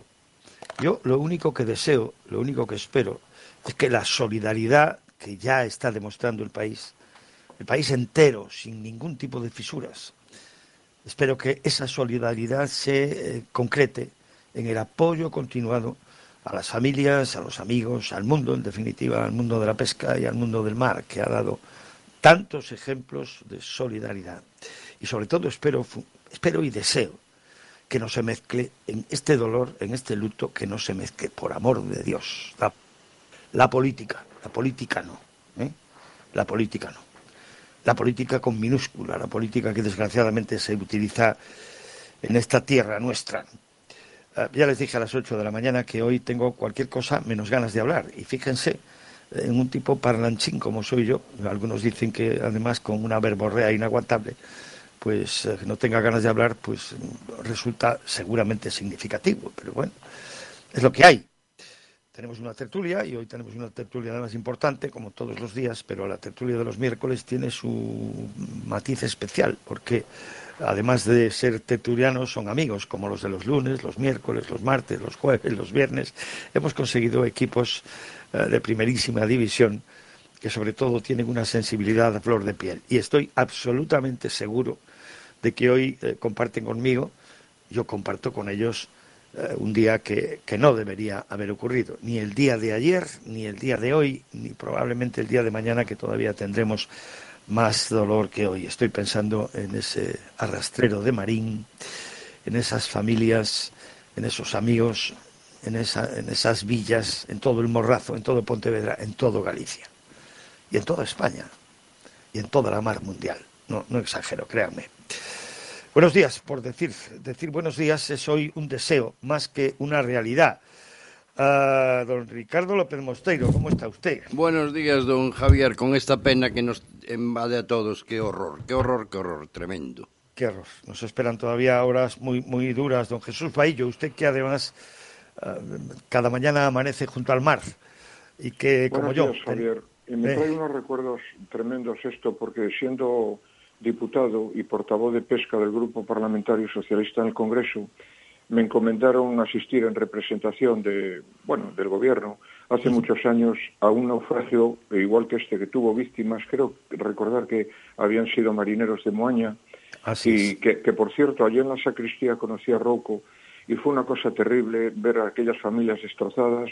Y, bueno, uno lleva, digamos, estas tragedias del mundo del mar pues están siempre presentes en nuestras vidas. Yo lo siento muchísimo y desde luego como tú bien decías antes, todo mi apoyo, toda mi solidaridad, y yo creo que la de todo el pueblo gallego, a, las familias de estos marineros. Ha sido una tragedia impresionante y lo siento muchísimo. Así es, y así somos todos. Por cierto, hoy hay una reunión del Consejo de la Junta, una reunión especial de emergencia del Consejo de la Junta. Se va a declarar varios días de luto oficial en Galicia. Eh, supongo, supongo que también será un eh, luto oficial, imagino, en eh, más territorios, en más territorios españoles. Hoy es un día de solidaridad, sobre todo, y de pensar en, la terrible soledad que tienen que estar ahora mismo eh, sufriendo, padeciendo eh, esas personas que no saben aún lo que ha pasado con sus familiares. Y estamos leyendo en las noticias que aparecen en, todos los medios de comunicación esos, esos currícula pequeños y largos, currícula de los hombres que iban a bordo y conocemos que uno de ellos tenía acababa de, tener una criatura, dos, dos meses, su esposa, eh, que, que, el otro tenía 29 años y que era, en fin, eh, mejor, mejor, mejor no pensar, mejor solo mejor solo condolernos hoy. Eh, pues, ¿qué quieren que les diga? No sé todavía si tenemos conexión con don Javier Guerra, que además ayer en el Senado... Eh, Javier, usted es senador, usted tiene también una, una, vocación especial como consejero de Economía. Eh, tuvo usted que eh, estar atento al mundo de la mar. Hoy es un mal día para todos nosotros. Estoy seguro de que ayer en el Senado también debieron tener noticia a última hora o a media tarde de, la, de la, de la de la tragedia, porque yo recordaba a Jesús Baillo hace un momento aquella catástrofe de Moaña. Yo que soy un poquito más mayor que él, no diré nunca más viejo, don Jesús. Poco, eh, Javier, poco. poco, pero bueno. Recuerdo, fíjense, eh, bueno, don Javier Guerra no, es un, es un chaval, pero eh, incluso don Ricardo, que también es otro chaval, pero a usted, don Jesús, le suena el ave del mar, aquel barco pesquero que se nos, bueno, a usted tampoco que es joven, es un barco, era de morrazo también, y se nos hundió, digo, se nos hundió a todos los gallegos con el alma en los alrededores de las CIES, o sea, nunca más, eh, nunca más volvimos a, hablar de aquello, aquella tremenda tragedia, o el Montrove, aquel barco de Bueu que siempre es morrazo, porque morrazo es el mar, eh, de verdad, aquel Montrove que desapareció por completo, sin una sola baliza y que todavía todavía nos llena el alma de, incertidumbre. Bueno, hay que seguir porque la vida es así. Eh, oiga, ¿habrá sido usted testigo especial, don Javier Guerra? Eh, yo acabo de ponerlo a pingar al señor presidente del gobierno. en fin, sé que no se lo van a transmitir, pero eh, en fin, también hay quien toma nota. Vamos a ver, yo me quedé ayer flipando, pero flipando, perdón por la expresión, cuando oía al señor presidente del gobierno en el Senado de la Nación. Decirle al que ganó las elecciones en, Castilla León, que las ganó por poco, pero las ganó, decirle lo que tenía que hacer al vencedor, mejor dicho, lo que no tenía que hacer si quería que el PSOE garantizara, no utilizó esa palabra tampoco, pensara en la posibilidad de abstenerse para que pudiera gobernar en solitario eh, yo no sé si a, usted no le entraron las ganas de levantarse y marcharse de allí, don Javier, aquí entre nosotros, ahora aquí que estamos en confianza. Yo tengo, yo tengo la obligación de quedarme, ¿no? Pero, eh, pero tiene todavía más. Eh, bueno, en primer lugar, sí me gustaría también expresar mi solidaridad, ¿no? Con, con todos estos marineros. yo tengo una, una experiencia muy próxima de un gran amigo, muy próximo, casi un hermano que también perdió a un hijo en, las CIES y nunca más lo supo de él. Y, es tremendo, ¿no? Y bueno, pues yo expresar mi solidaridad y, también he mandado un recuerdo a la alcaldesa de Marín, que es una gran amiga y que lo estará pasando muy mal. Y respecto a lo que usted me pregunta, todavía tiene más gracia el asunto, porque por arte del reglamento del Senado, ayer la primera pregunta le correspondía a, a Bildu, ¿verdad? Eh, efectivamente, eh, la primera pregunta del presidente del gobierno de control fue a Bildu. Y usted, si quiere ver el vídeo, verá como mm, había una cierta relación de amistad, incluso casi, ¿no? Oiga, mire, pues mire, yo le acepto lo que usted me dice, pero nosotros hemos ido dando pasos. Esa fue la primera pregunta, ¿no? Un señor que está pactando con, con Bildu, efectivamente, eh, abronca al que gana las elecciones, siendo él que pierde las elecciones, y, bueno, nos dice a nosotros con quién tenemos que pactar o no, ¿no? Y parece, efectivamente, a veces dan ganas de decir, bueno, ¿y esto qué es? Es una, es, una locura, pero, pero bueno, la desvergüenza es esa, encima lo, lo explica con, como, si me permite, entre comillas, con una cierta dignidad, ¿no? Lo dice, bueno, con toda tranquilidad del mundo. Y así fue, allí nos advirtió en el Partido Popular que, oigan, no parte usted con la extrema derecha porque si no les voy a castigar yo. Y bueno, pues, eh, pues esto es lo que hay y, ya le digo, después de haber contestado a Bildu de una forma bastante, bastante próxima y cercana. hay, algo que, que, me gustaría transmitir a los oyentes. Naturalmente, si ustedes no están de acuerdo, pues lo dicen, porque este es ahora de, de opiniones y punto y aparte, ¿no? Ahora bien, tenemos un problema muy serio. Es decir, en España, bueno, mejor dicho, dos. Tenemos dos, bueno, tenemos muchos, pero eh, sintetizando, como aquello que decía, decíamos en el catecismo cuando éramos niños, estos diez mandamientos se resumen en dos. Servir y amar a Dios sobre todas las cosas y al prójimo sobre, eh, como a ti mismo. Tengo una memoria yo que, como ven, ¡eh! bueno, aquí hay dos problemas que resumidos son muy, muy, muy serios, en mi opinión un gobierno que no piensa en absoluto en el país y que eh, un país que se está fraccionando a una políticamente hablando y electoralmente hablando a una velocidad que da miedo. Es decir, teníamos, a ver, un, señor, con todo respeto lo digo, para las minorías, ¿eh? no es un problema de minorías, es un problema de minifundios, es distinto, tal como yo lo veo. A ver, Teníamos un señor que era de Asturias, no me acuerdo cómo es, Asturias, eh, Asturias hoy, una cosa así. Bueno, otro de Canarias eh, ayer, otro de Teruel existe, eh, otro de no sé dónde. Pero es que ahora resulta que por comunidades estamos asistiendo a, un a la terrible consecuencia de un gobierno que paga por los servicios prestados y además paga bien siempre y cuando los servicios prestados contribuyan a mantenerlo en el poder.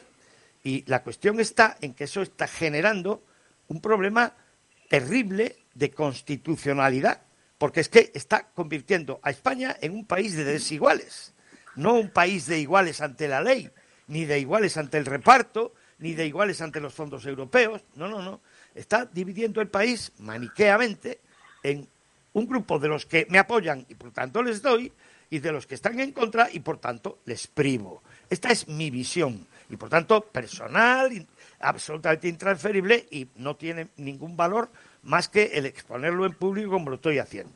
Ahora, adelante, adelante, adelante. Están ustedes lo quería decir, Javier. Eh, bueno, esto lo hemos hablado alguna vez en la... claro, es que vamos a peor. Eh, vamos a peor, pero en el caso de lo que nos está eh, ocupando anteriormente, yo creo, y ya lo dije en alguna otra oportunidad, que creo que hay que tener alguna línea roja. Es decir, en el caso de, Bildu en particular, mm, recuerdo que estos señores no han condenado todavía el terrorismo, hay más de 300 eh, asesinatos sin, resolver, digamos, de alguna manera, por explicarlo así. y esa debe ser una línea roja. Una cosa es que Soria libre o Teruel existe o tenga una determinada reivindicación, probablemente también porque los partidos de ámbito nacional, eh, pues a lo mejor eh, se han eh, olvidado entre comillas de alguna reivindicación de esa, de esa zona, y otra es pactar con, con eh, personas que, bueno, que están muy alejados de lo que es un planteamiento democrático mínimamente respetable, ¿no? Y en este sentido, el presidente del gobierno pretende dar lecciones cuando está pactando con unos señores que, eh, ya digo, no, ni siquiera han, han dicho nada contra el terrorismo, están pactando con unos señores que han dado un golpe de Estado en Cataluña en año 2017 y nos pretende dar a los demás eh, lecciones de con quién tenemos que pactar y no, eh, y demonizando, en este caso, a un partido que, bueno, pues ha crecido mucho en Castilla y León, que es un partido democrático, que no tiene ninguna mancha en su, en su eh, programa y que a lo mejor probablemente es un tema más de formas que de fondo. Eh, y entonces eso no es permisible. Y ya le digo, otra cosa es que encima efectivamente la democracia española se está partiendo en trozos y llegamos al cantonalismo, ¿no? Al trocito, yo defiendo mi propia, mi propia ley. Pero pero en el caso de lo que yo pretendía decir antes, el que empezó la conversación por eso, eh, no, no, no me parece ni mínimamente, no, no, es eh, no hay equilibrio entre decir, oiga usted, mm, deje de, pactar con Vox para tener un acuerdo en no sé qué gobierno, a yo mismo que necesito los votos de estos señores y deshacer con los presos a mi, a su comunidad autónoma. Creo que no es lo mismo, creo que no es, no es, no estamos haciendo un juicio equilibrado, ¿entiende? Ya, ya, pero el problema, el problema de todo esto, a este mentiroso compulsivo, ya sabemos cómo es, que está patando con los asesinos, con los golpistas independentistas, con aquellos que nos quieren, comunistas recalcitrantes folclóricos que nos quieren llevar a, Venezuela, ese es, el, ese es el grave problema. Pero bueno, pero es que el tonto del nuestro dice que hay que crear una, un eh, cordón sanitario a Vox. Hay, eh, hay, que ser tonto, hay que ser idiota.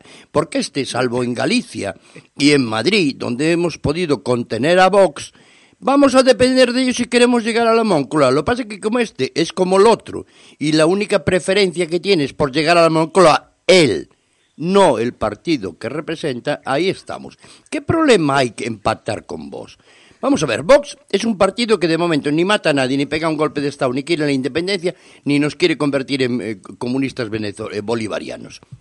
Entonces, por lo tanto, bueno, vamos a ver, yo discrepo, don Javier, discrepo en muchas cosas de Vox, pero bueno, algunas cosas tiene razón, y de, incluso de las personas que dirigen Vox. pero don Javier, mire, hay una cosa, si fuera un poco listo este, les ofrecía gobernar a Vox con, con Mañueco. Porque el momento, don Javier, en el momento que esta gente gobierne, se deshace como es, como pasó con Podemos, como pasó con Ciudadanos.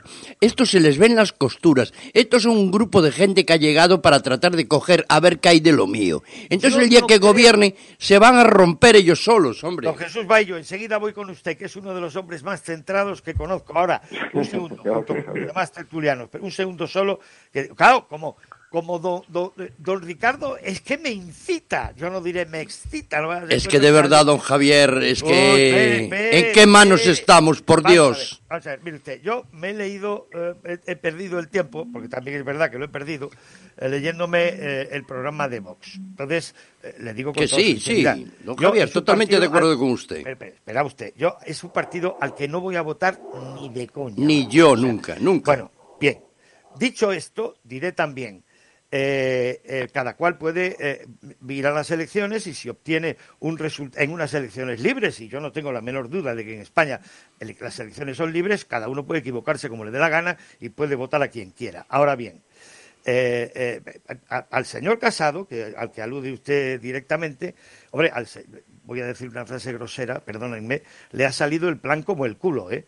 Es decir, este buscaba empatar con Ayuso vía Mañueco y resulta que le ha salido el tiro por la culata. Ah, pero que sea listo, que sea listo, por lo menos, eso es lo único que le pido. Pero, eso es cosa de ustedes, que lo han ah, elegido ustedes. Está elegido en un congreso y ahí irá, y este resistirá a lo que sea. Y, no se da cuenta que de esta forma Vox crece, cada día crece más Vox. Yo no creo que Vox haya... Eh, eh, un segundo. Eh, yo, creo que... A ver, a ver me callo, porque si no es que yo hablo demasiado y, y no es mi papel.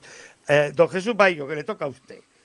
Aquí, los miércoles, como usted ve, o sea, todo el mundo tiene la sota para, para, para machacar las 40, ¿eh? No se vaya usted a pensar. Venga, adelante. La verdad es que están tocando, digamos, los temas centrales y, los graves problemas que está viviendo España en este momento, ¿no? Bueno, ya desde hace, desde hace años, ¿no? Pero que ahora se han agudizado. El Estado, eh, como tal, está desapareciendo, se está disolviendo, ya no está presente prácticamente en algunas comunidades autónomas, como, como es el caso de Cataluña o el caso del, País Vasco. Eso es un tema grave. Los procesos de disolución del Estado, incluso territorial y segregación, somos el único país desarrollado de la Unión Europea que los está viviendo con, eh, hasta estos extremos. Eh, y al margen de la, de la situación de la economía, que es grave, porque el, el endeudamiento está disparado, el déficit también, estamos viviendo de los préstamos que, que, nos, van, que nos va haciendo el Banco Central, la Unión Europea. Luego tenemos un problema grave que es la polarización. Tenemos una sociedad enormemente polarizada que además está representada por unos partidos políticos que están en situaciones también extremas con una falta absoluta de cultura de pacto. Podíamos, eh, como decía el otro día, fijarnos un poco lo que hacen los alemanes en, este caso que vivimos ahora en Castilla-León. Un acuerdo eh, PP, PSOE, eh, evidentemente gobernando el PP, pero no tiene por qué ser un, pacto de legislatura, pero pueden ser sí pactos puntuales y facilitar la, facilitar la gobernabilidad de la, de la región es algo de elemental, de primero de ciencia política. ¿no? esa falta de cultura de pacto está llegando a España está llevando a España a una, a una situación, a una, a una sociedad enormemente polarizada, polarizada y luego, en, el caso concreto de los partidos, lo que estáis comentando, el Partido Popular tiene un problema de liderazgo, que no lo tiene el PSOE. ¿eh? El PSOE tiene otros problemas graves, muy graves, que no tienen nada que ver con el PSOE que yo conocí, en el que yo milité hace años. Eh, y tiene también un problema de estrategia. Yo creo que yo creo que mm, eh, los tiempos que los tiempos que vienen y lo vamos a vivir en Castilla y León van a ser complicados. Yo estoy de acuerdo que es mucho más grave, pero infinitamente más grave la, política que están generando partidos del estilo de Bildu, incluso los partidos catalanes, Esquerra Republicana, etcétera, que Vox. Vox, evidentemente, tiene, tiene cosas que yo nunca apoyaría, tiene una componente franquista todavía muy grande, la influencia de la Iglesia en determinados temas, como puede ser el tema, qué sé yo, de, la eutanasia, el tema del matrimonio homosexual, en una serie de, cosas que yo no compartiría, pero luego tiene algunas otras cosas que indudablemente yo apoyo, es decir, la unidad del Estado, la unidad de España, por supuesto, eh, regular la política migratoria eh, eh, de, la manera que lo hemos hablado en alguna tertulia, favoreciendo la, inmigración de, Hispanoamérica, etcétera. Hay algunas cosas que, están evidentemente mucho más cerca de los partidos constitucionalistas que, y que no tienen los partidos nacionalistas. el problema es que esto va para largo, en mi opinión, y la verdad es que no veo una solución así a corto plazo. Estamos viviendo una situación muy complicada, queridos amigos. Don Javier, ¿me permite... Un, segundo, le permito lo que usted quiera, don Javier Guerra, pero un segundo que se nos incorpora también a un tertuliano eh, esgrevio de los, de los miércoles que viene cuando se lo permite su, su devoción, que su obligación es la, la, profesionalidad y la cátedra en la universidad. Se trata del profesor Quintimil, que es un eh, profesor de Derecho Internacional Público y que además eh, siempre, nos, siempre nos ilustra. Profesor Quintimil, ¿cómo está usted? Le echamos de menos cuando no está y, nos, y aprendemos un montón, por lo menos yo. Hoy, hoy hay un buen artículo, don Javier, en La Voz de Galicia de él. Ya, ya, ya sé que se ha pasado la competencia, escribiendo, escribiendo, pero me lo leo, me lo leo, sí, me lo leo cada la mañana. Yo también les echo a ustedes cuando no estoy.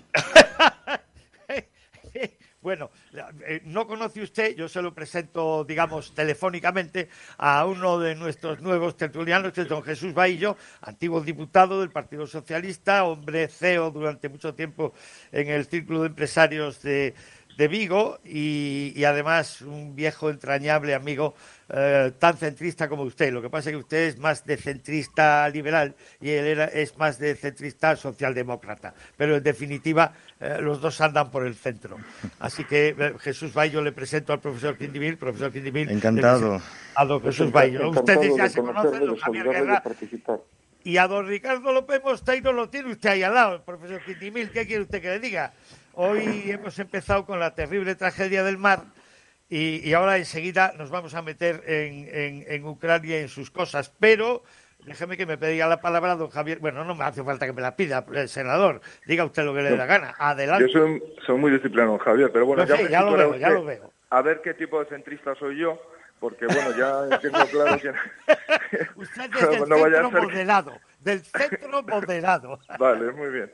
Mire, una cosa, me parece muy, la verdad es que bastante llamativo y yo creo que voy a, a mí que me gustan los temas de marketing y todo esto, vamos a tener que estudiar el tema del marketing político con más detalle, porque al final el que tiene un problema es el Partido Popular, que es el que ha ganado las elecciones, el que ha ganado las elecciones y que eh, tendencialmente, por lo que dicen todas las encuestas, menos una en particular, es el que va creciendo, va sumando votos, probablemente en Castilla y León no con la expectativa que se había generado, pero ganando. El que no tiene un problema, por lo visto, es un señor que pierde siete escaños, que además sus parlamentarios, eh, sus partidos eh, con los cuales está en el gobierno desaparecen prácticamente, y ese señor no tiene un problema. Nos ha pasado a nosotros un problema cuando, hombre, realmente creo que el resultado de las elecciones de Castilla y León lo que indican es que un partido subió eh, creo que son exactamente tres escaños y los otros y otro perdió siete. Y perdió más de 150.000 eh, votos una cosa de ese estilo no es curioso como esa capacidad de trasladar el problema a otros el PP claro que tiene un problema ahora pero tiene un problema para construir un gobierno. El PP en Castilla y León es indiscutible de que va a gobernar en la comunidad autónoma. Estaba con un pacto con un partido como Ciudadanos y ahora tendrá que buscar otro tipo de soluciones. No hay, eh, dentro del Partido Socialista, y ustedes lo comentaban antes, hay algunas voces, como el alcalde de León, el alcalde de Valladolid, que le plantean al Partido Socialista que, que, perdón, que, limita, que eh, permita que el presidente Mañoco sea, sea presidente con su abstención. No se lo creen ni ellos, Javier. Bueno, eh, no, no, no se lo creen porque la respuesta la dio el señor Sánchez, condicionando todo eso a que el PP no pacte en ningún sitio, en ningún sitio, en ningún sitio, Con, Vox. Entonces, y es eh, igual, no lo permite. no, no, yo, lo entiendo perfectamente, pero lo que quiero decir es que el problema, hombre, yo creo que en las elecciones del otro día, con y la suma de todas las elecciones, las elecciones de Madrid, las elecciones en Galicia, en su momento, el que está perdiendo y el que claramente está en una, en una línea descendente muy marcada, es el Partido Socialista que llega a unas elecciones generales y a ver qué y a ver qué sucede, ¿no? Todo es mejorable, estoy mm, no tengo ninguna duda. Y después por último por, último y para dejar espacio a, otras, otros compañeros, eh, el, el crecimiento de Vox tendrá que ver, mm, parte tiene que ver con la estrategia del PP, no tengo ninguna duda, y seguro que hay fallos en ese sentido y tenemos que revisarlos, pero otra parte muy importante viene derivada de la propia estrategia de Pedro Sánchez, que le conviene que crezca eh, Vox por la razón de lo que está pasando en Castilla y León. Es decir, cuanto más pacte este señor con, con Bildu, cuanto más pacte con Esquerra Republicana, cuanto más pacte con este tipo de personas, con este tipo de partidos, mucho más va a crecer Vox, porque esa es una, es, eh, es una reacción acción-reacción. Vamos, a ver, vamos, a ver, vamos a ver, vamos a ver, déjeme que les diga una cosa. Yo es que no, veo por qué estamos poniendo, aparte de por lo evidente y por lo obvio, ¿no? Le toca al, profesor Quintivil, perdón, profesor, un segundo solo. Vamos a ver, eh, es que estamos hablando de Vox como si Vox fuera algo nuevo. Vox es la derecha del PP. Ha sido siempre la derecha del PP. Siempre. O sea, no, no le demos más vueltas. Puede crecer un poco más o un poco menos. Pero si ustedes suman, Ustedes verán que Vox y PP no es que sean lo mismo, que no lo son, pero sencillamente son la, o fueron, perdón, la misma cosa. No es que hayan aparecido de repente y se hayan convertido en no sé qué, no sé cuánto. Pero don, no, Javier, no, don Javier, me deja hacer un inciso solo. Mire, una cosa. Sí, pero muy rápido que Sí, muy rápido, muy rápido. Mire, Ciudadanos tenía 11. Eh, Vox ha pasado a 13. O sea que tiene los votos de Ciudadanos, ojo, ojo, ojo, más parte de la izquierda, ¿eh? Ojo, más parte de la izquierda, ¿eh? Yo no soy un demoscópico profesional, ni mucho menos. Ahora bien, yo creo que esa traslación de voto es equivocada. Pero vamos a ver, el PP subió, don Javier. Escúcheme, escúcheme. El PP subió, ¿no? Sí, escúcheme. El para mí, en mi opinión, el, primero, ha habido un descenso de participación. Aún así, efectivamente, el PP subió, no mucho, pero subió. Bueno. Y, el, PP y el PSOE bajó mucho. Entonces, ¿dónde están esos 13, 13 pues diputados del Vox? En, en, mi opinión, en mi opinión... En Ciudadanos en la izquierda. Una parte de los votos que ha perdido Ciudadanos se han ido, la mayor parte se han ido al eh, Partido Popular. Y la otra parte, la parte, digamos, más eh, indefinida, se ha ido a Vox y a Vox se han ido también, escúcheme, creo, ese es un análisis personal, ¿eh? Que no ya, ya, pero no me dan las cifras, porque vos, vos sacó más de los votos y más diputados de los que tenía Ciudadanos, por lo tanto, ¿de dónde salen todos esos votos? no creo que haya corrido tanto de, la parte del PP. ido a las urnas, el voto cabreado, don Javier, el voto cabreado. La es de, de dónde sale tanta abstención. Esa es la pregunta, esa es la pregunta porque eso es lo que va a decidir quién gobierna España. Vamos a ver, aquí se plantearon las elecciones de Castilla-León, todo el mundo tenía interés, porque todo el mundo creyó que iba a ganar o que no iba a perder mucho, y la plantearon de una manera ridícula. Como Ayuso, querían que fuera como Ayuso. Pare, pare. Do, eh, profesor Quindimil, usted que sí que es un centrado, centrado, centrado, cuéntenos, ¿cómo lo ve? Eh, la tesis que se mantiene en esta mesa me da la impresión de que la poca eh, unanimidad que tenemos en el fondo estamos casi todos de acuerdo, pero hay algo que nos, queda claro. Tenemos un problema con el gobierno. Tenemos un problema muy serio con el gobierno. No, sé por qué, pues Flanco quiere que empiece, porque hay muchas aristas. No, quizá empezando por esto último, eh, eh, no, el PP no ha subido en votos. El, PP en Castilla y León no, al contrario, ha, bajado en, 50, y el PSOE 100.000. Y el PSOE 100.000, ahí, no, ahí, ya tenemos 50.000. Yo no descarto en absoluto, evidentemente no soy eh, sociólogo ni analista ni demás, pero sin duda alguna hay voto del PSOE que se ha ido a Vox. Recuerden ustedes eh, la conexión que hay en origen, incluso en ciertos fundamentos ideológicos, entre eh, socialismo y eh, extrema derecha. Hay conexión con el mundo rural, hay conexión con el mundo del trabajador, hay conexión. La, la, primera pregunta de hoy, sin ir más lejos, de Abascal en el Congreso, después de enzarzarse Pablo Casado y y, Pedro Sánchez fue por las familias, por los trabajadores, por las clases medias y demás. Recuerden ustedes los resultados también de Andalucía.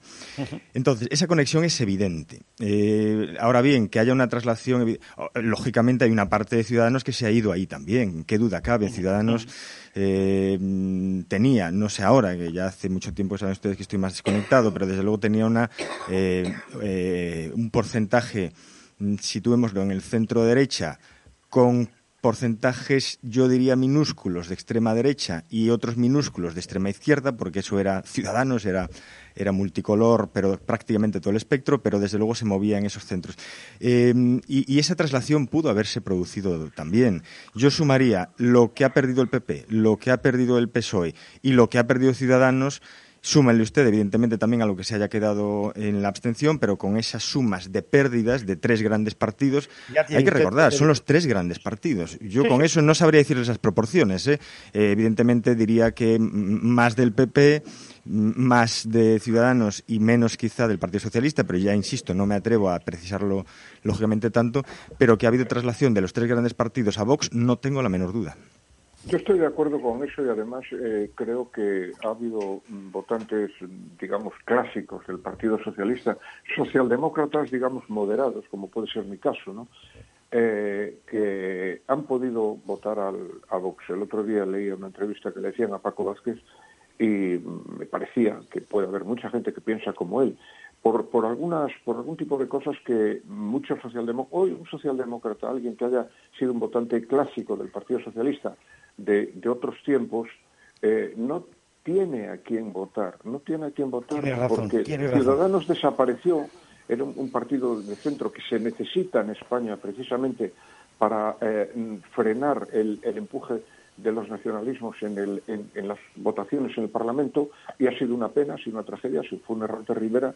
Y luego hay mucha gente del Partido Socialista que no vota al PP, fundamentalmente por problemas de corrupción, ¿no? pero que sin embargo Vox, que en ese tema, en ese tema no está intacto, está impecable. Jesús, déjalos que gobiernen. Claro, y hay algunos aspectos de él que, que pueden eh, muchos socialdemócratas en alguna manera también compartir, pues eh, yo coincido con el profesor del que no soy capaz de decir su apellido porque no lo he Tomaré nota. Eh, estoy de acuerdo que ha habido un corrimiento de votos de ciudadanos del Partido Socialista, también del Partido Popular, que han que han fortalecido la, presencia de Vox en el Parlamento. Con eso estoy de acuerdo. Oye, decidme, una cosa, y además ahora aprovechando, aprovechando que ya estamos todos. A mí me sigue, me sigue preocupando, pero además cada vez más una evidencia. No pretendo ahora yo hacer extrapolación entre los resultados de Castilla y León llevados al Estado, porque no, no, hay, no hay lugar. Ahora bien, me sigue preocupando la eh, multiplicación de partidos provincialistas. Ayer, decía el profesor Veiga Buxán aquí, en tiempo de tertulia, hacía una reflexión interesante. Decía, bueno, hay el provincialismo traducido a representación parlamentaria de momento autonómica y alguna mm, en Congreso es el resultado de, primero, de dos elementos. Uno, es rentable tener algún, algún diputado que decida cosas porque eh, el gobierno actual paga muy bien. Eh, lo decía con la mala intención y la ironía, pero también lo decía, y a la vez, a la vez, hay un sentimiento de reivindicaciones no satisfechas que le está dando alas a determinadas eh, minifundios políticos que están llegando de momento a las autonomías, pero que llevan todo el camino Pensemos en que en Soria, por ejemplo, pues oiga, con los porcentajes de voto trasladados, ahí sí que se puede trasladar más o menos aritméticamente a las proporciones de los votos en, al Congreso de los Diputados, obtendrían diputado. ¿eh? Es decir, estamos, lo decía, me parece que era Jesús, lo decía también el, senador Guerra, oiga, estamos a punto, a punto, y a lo mejor yo soy un poco extremista, pero estamos a punto de convertir el Congreso de los Diputados en una institución políticamente inservible porque está al servicio de la aritmética. ¿eh? Exacto, Y ojo, porque, ojo, quiero decir, a ver, profesor, usted empiece usted esta vez. ¿Hay ese el riesgo que yo veo es real o estoy o estoy exagerando? Mm, perdone, ¿cuál es el riesgo que ve usted? La multiplicación, el multifundio y la conversión del Parlamento, del Congreso de los Diputados, en un instrumento casi imposible de gobernar por la excesiva pluralidad de, de lo que allí se concentre. Tenemos Asturias eh, existe, Teruel existe, tendremos Soria existe y pasado mañana alguien en Ourense, pongo por caso, o en Tui, mi ciudad. Eso, hablo yo con mi compañero de carrera, Did que reivindique la antigua capitalidad de Galicia. ¿eh? Did déjelo estar donde está, que está muy bien, creo que retirado le va muy bien. O sea, no me meta en líos. Venga, vamos a ver. Mire, yo, yo no lo veo como un problema desde la perspectiva política, pero lo veo como un problema desde la perspectiva española, porque en España no tenemos cultura de esa política. En, de esa política con mayúsculas, ¿no? Que por toda Europa, es, o por casi toda Europa, al menos por la Europa mm, sólida, democrática y puramente democrática, eh, funciona. Eh, recuerden ustedes que éramos, quiero recordar que con Rumanía, el único país de la Unión Europea que no había tenido jamás un gobierno de coalición de un modo u otro. Eh, eso no nos gusta y lo seguimos viendo ahora mismo. El ejemplo de Castilla y León es muy evidente. cualquier persona, bueno, que, permítame por, eh, eh, es más, no, no utilizar esa expresión, pero diré, desde mi perspectiva, lo razón, la solución para el gobierno de Castilla eh, y León es muy sencilla, pero muy sencilla, y se resolvería de forma muy sencilla en toda Europa. el gobierno del Partido Popular en solitario con acuerdos puntuales y abstención del Partido Socialista sin duda alguna. Y fíjense ustedes con algo tan evidente eh, la cantidad de... Bueno, evidentemente no va, no va a suceder. Antes les venía escuchando en la radio con este pequeño retraso que he tenido y, bueno, veíamos que efectivamente eso es muy probable que no suceda con las condiciones maximalistas que está de las que está partiendo el Partido Socialista que, eh, o Pedro Sánchez. Yo entiendo que maximalistas podrían ser defendibles como estrategia de negociación. Yo pido 100 para que luego al final acabemos en 50 o 60, pero mucho me temo que no se va a mover de ahí, claro. Yo creo que a ver, eh, senador, ¿cómo, lo ve usted? No, no, yo le pedí a don Jorge que me mandara el contrato este del que acaba de decir para firmarlo ya, inmediatamente. Lo firmaría ahora mismo, pero desgraciadamente efectivamente no es así. En todo caso, eh, efectivamente yo creo que es un peligro, hay un peligro adicional, eh, que es un peligro de gestión. Es decir, el, tema de pactar con tantos partidos que tienen una visión muy micro, muy de su zona, de su de su provincia o de su área, tiene un problema de gestión muy grave y yo creo que esto, eh, vamos, podrá ir creciendo en la medida, como estoy bien decía Javier, de que solo nos preocupe la aritmética. Si nos preocupa la aritmética, entonces, claro, un voto pues es importante y, por lo tanto, eh, esto hace que las demás personas, los demás eh, territorios piensen, bueno, si Teruel existe, consigue algo, Soria Libre también tiene que conseguir algo, ¿no? Y después también Aranjuez... Eh, Pero es que eso lo promueve el gobierno, senador. eso lo está promoviendo el gobierno, ¿eh? Porque le conviene, obviamente. Por eso le, le digo que como hay esa aritmética pues eh, ese interés simplemente por mantenerse en el gobierno a toda costa, pues la, aritmética es la que lleva a ese tipo de lógica del votante, que la verdad es que tiene, si me permite la expresión, tiene una cierta lógica. Es decir, oiga, ya que consigue, como digo, Teruel existe, consigue algo, pues yo, eh, Orense mm, eh, libre, también tiene que conseguir algo, ¿no? Sin embargo, la verdad es que después, cuando se lleva a la práctica, cuando yo, por lo menos yo lo que observo en el Senado, en el Congreso, es que ese tipo de planteamientos reivindicativos o que pueda tener el bloque en Galicia al final es muy poco efectivo, porque mm, el matrimonio acaba casi enseguida cuando se firma el contrato de matrimonio, después mm, se olvida enseguida, es muy utilitarista. Y, no es lo mismo, y don Jesús lo puede, supongo que estará de acuerdo conmigo, por ejemplo, un grupo parlamentario, en nuestro caso, que somos 13 personas eh, trabajando, intentando hacer cosas, no es lo mismo que uno que cree que es el propietario de ese territorio y al final consigue relativamente poco. Pero es cierto que eso es lo que parece, y como lo que parece es esto, pues eh, se está creciendo este cantonalismo y este provincialismo que nos va a llevar a una situación muy compleja de gestión. Ya le digo, una gestión de un presupuesto así es muy, muy, muy difícil. Y estoy, de acuerdo con, estoy de acuerdo, Javier, estoy muy de acuerdo contigo, porque las funciones de, un, diputado o, de un senador, del, evidentemente del propio Congreso, son fundamentalmente las legislativas y la de control del gobierno. Luego hay una parte de la actividad que desarrollamos en su momento los diputados, como en mi caso, o tú ahora como senador, que tiende a resolver problemas concretos de la provincia en la que estás, pero que realmente está representando el Estado. A mí me parece que una excesiva multiplicidad de representación en el Congreso, que ya tenemos bastante, yo de verdad añoro los tiempos del bipartidismo, porque el bipartidismo lo que ha dado a España ha sido estabilidad, estabilidad y desde luego sacar adelante mm, proyectos de Estado que nos han venido muy bien. En este momento el Parlamento ya no es en ese sentido lo que era, por la cantidad de, grupos y de, grupitos y todo esto, y ya no digamos si ahora encima metemos que cada tenga un diputado. Eso hace imposible llevar adelante políticas de Estado que tienen que tratarse por los grupos parlamentarios eh, y, evidentemente por los, por los grandes partidos y sus programas, y yo creo que eso mm, vuelve a plantearnos otra vez, don Javier, que usted y yo hemos hablado mucho de esto, mucho de esto la, la necesidad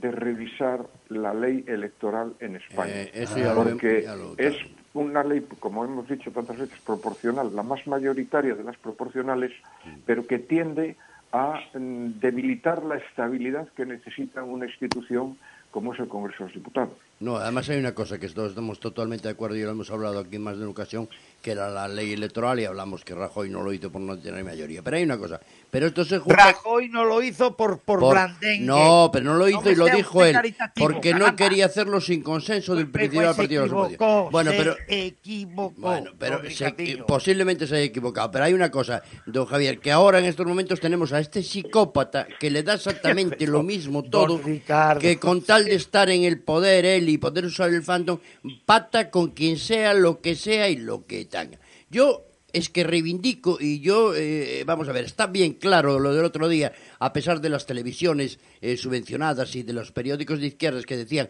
el PP tiene difícil. No, no, no. La, la portada es, el PP ha ganado las elecciones, ha ascendido en diputados, y eh, Vox, gran resultado de Vox, y el, PSOE ha bajado muchísimos votos y, y, los de Podemos se quedan con... Eso es el titular. Ahora, a partir de ahí... Le nombro jefe de sección de, la, de los informativos de esta casa, por lo bien que titula. Bueno, sí, pero don Javier, pero luego a partir de aquí, a partir de aquí, que el otro no nos estropee la jugada, por favor, por Dios. Primero, que los de, que no diga, no se cierra nada, que se calle, que no haga ningún cordón sanitario, que se calle. Si hay que gobernar, dejar de gobernar a vos, mejor el otro se casado, ¿no? Sí, ese, el atontado ese. Que por cierto, eh, de casero, de casero no sabemos es usted militante del partido. Yo soy militante de muchísimos. Que lo van a acabar expulsando. Soy desde el 81. Mire, yo no, no, yo soy desde el 81, o sea que fíjese. Pues, pero vamos a ver, pero hay una cosa. De casero sabemos algo. A ver. ¿Dónde lo tienen? ¿En Trujillo? ¿Dónde lo tienen? Don Ricardo, cálmese un segundo. No, no, no, pero don Javier, es que esto es muy fuerte. El otro es un psicópata, pero es que este, Dios mío, ¿eh? Va a acabar usted siendo objeto de la nueva ley de eh, recortes de la, de la libertad de expresión. no, no, desde luego. déjeme, déjeme que haga una reflexión antes de pasarle la palabra. Que lo deje, no, pero lo último le digo, que deje, que deje, no, que dejen gobernar. Ojalá que gobierne vos. Si en el momento que estos gobiernan se les ven las costuras por todos lados, las reivindicaciones de cada uno, aquí quiero lo mío y se caen ellos solos. Es más sencillo que todo eso. Lo que ha dicho el profesor Quindimil va a misa. El único problema es que se puede hacer en Bélgica, en Alemania, en Francia, en Italia, en todas partes, un pacto eh, parlamentario que gobierne alguien en minoría. Don Javier, olvídese, ¿qué dijo en el Corriere de la Sera este señor? ¿Qué dijo? Que nunca patería con el PP, lo dijo él, ¿eh?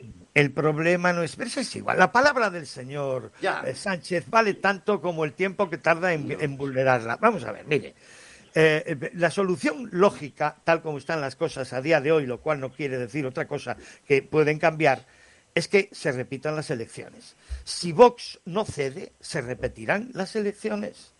No hay más gaita que esa porque no le llega al Partido Popular, no le va a llegar ni siquiera consiguiendo, teóricamente, los votos de los partidos provinciales, porque uno de ellos, el de León, tiene tanto de derechas como yo de obispo. Punto uno. La solución todos, Todos son de izquierdas, todos estos partidos. Bueno, no todos. Eh, pero bueno, en cualquier caso, en fin, todos los Oiga, ustedes están gobernando en Porriño con el Partido Comunista, coño. Y no hay problema. Vamos a ver, don Javier, para hacer una calle, para hacer una calle como un puente yo hasta, hasta gobierno con Bildu, ¿qué más da? A mí en lo de Estado, en lo de, en lo de Estado no, en lo de Estado no, por favor, ahí no, ¿eh? Pero, pero, oiga, no, no me fastidie, o sea, no pero para hacer una carretera para mi pueblo o una, o una, o una piscina para mi pueblo, bueno, hombre, por favor.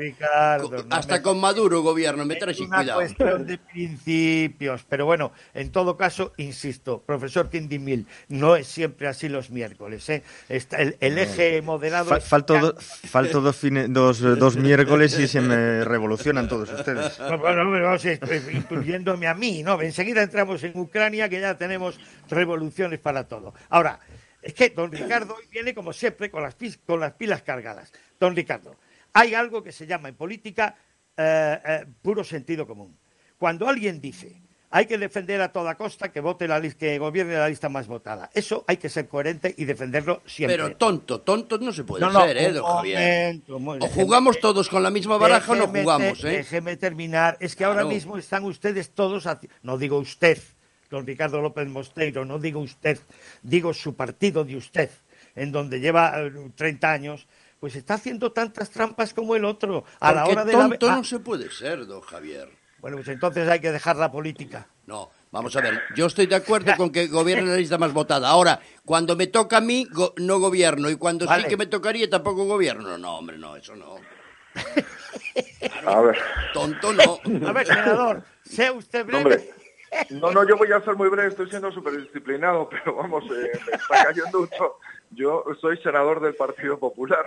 Y, bueno, un poco de, tengo que tener, defender un poco mi partido y nada, simplemente decir que la decisión que tiene que tomar el partido no es sencilla, ni lo podemos, ni es tan fácil como hablar en una en una charla radiofónica, una situación especialmente compleja y complicada y que, eh, bueno, el presidente de Casado y, pues tienen que madurar muy bien qué es lo que van a hacer, porque cualquier decisión tiene consecuencias. Lo mejor, ojalá acierten, porque sería bueno para que el, Partido Popular se reafirme y, tenga posibilidades de crecimiento en el futuro. Pero yo no lo veo como un, perdón, don Ricardo, como un tonto, sino que es una situación compleja muy complicada, en una posición donde es como una manta corta, si tiras de un lado te pueden quedar los pies y si tiras del otro te pueden quedar el cuerpo eh, al aire y hay que tener especial Pero es que él cada semana cambia de idea, ¿eh? no, yo no lo veo así, ya le digo, yo, no lo veo así, yo creo que es una situación donde, eh, hombre, no sé si nos gustaría vernos a cada uno de nosotros, pero, pero fácil, fácil no es, porque al final eh, tiene una altísima responsabilidad y habrá unas elecciones municipales pronto, pero después son elecciones generales y ahí tenemos que aspirar a poder a poder ganar, ¿no? Entonces la pues situación no, es fácil. Pues por eso que, que haga un favor el partido y se vaya. Don Jesús Baillo, ya ve usted dónde se ha metido, ¿eh? ya ve usted. permítame una cosa más, don Javier, simplemente el tema de las elecciones que usted mencionado, bueno, eh, dice que el Partido Popular también está haciendo trampas como todos, bueno, eso ya otra en otra otra otro día lo defendemos. Bueno, tenemos dos temas pendientes, ¿eh? Tenemos el tema de las incompatibilidades, que no crea usted que se me ha olvidado, y tenemos también, vamos, no estoy diciendo que está haciendo trampa, lo que estoy, bueno, lo he dicho, pero en, en el otro sentido. Vamos a ver, yo yo soy soy un imbécil, o sea, ya lo confieso. Soy tan imbécil. Hombre, yo no lo tengo por eso, ¿eh? Ni yo. Bueno, pues, yo soy tan imbécil que soy de los que cree que en política la gente honrada abunda muchísimo más. Y es verdad, y es verdad. Un momento. Lo que pasa es que la gente honrada que hay en este país tiene eh, una gran virtud que a la vez se convierte, vista la política que se hace aquí en este momento, se convierte en un gran defecto, que es en ser tan honrado que cae en la ilusión. Y cree que todos son tan honrados como ellos. Entonces, hay cosas que no se pueden aceptar, ni en términos municipales, ni en términos autonómicos, ni en términos estatales. Y es gobernar contra natura con aquellos que tienen programas absolutamente diferentes de los que hay eh, en un momento determinado y que el pueblo ha respaldado con el, porcentaje que sea. Y digo Porriño, como digo Ourense, que es un poquito más grande, y como digo, pues yo qué sé, eh, Murcia, donde han eh, intentado hacer una chapuza vergonzosa y que le salió mal al camarada Redondo y además le costó el puesto. ¿Qué quiero decir con esto? Que miren, si en política la gente no cumple lo que dice, nunca ganará. Y si gana, se convierte en algo como Sánchez. Pues tiene usted el ejemplo de Sánchez, ya ve, ya ve. Lo tiene el ejemplo de Sánchez y mire dónde está.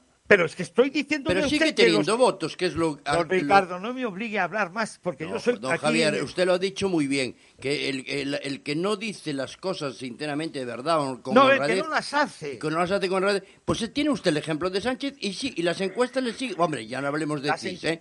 de, las, encuestas, normales le dan votos, se le siguen dando votos. ¿eh? Claro, pero naturalmente tiene una máquina que funciona muy bien. Es igual que ustedes en su momento, cuando pareció que era imbatible absolutamente el PP en Galicia, con el, con el pobre don Manuel, digo, y fue imbatible. Y fue imbatible. bueno, pero perdió nunca el poder. Perdió, no, nunca perdió una elección en Galicia el PP, ¿eh? Nunca, el ¿eh? Poder, sí. Ah, el poder sí. Las elecciones tal como se llevan. Por un puñado de votos. pero el poder, pero el PP siempre gana en Galicia. No discutamos usted y yo por cosas que, en las que estamos de acuerdo. Pero entonces, porque además estamos de acuerdo en, eso. Yo tengo interés en, hablar eh, de, Ucrania, porque hay, además tenemos aquí una autoridad eh, ahora mismo y tenemos que aprovechar su presencia aquí. Perdóneme, profesor Kindimil, pero es que ya sabe que yo abuso de sus conocimientos porque nos ilustran a todos. Vamos a ver. Yo ahora mismo no tengo claro qué diablos está pasando allí.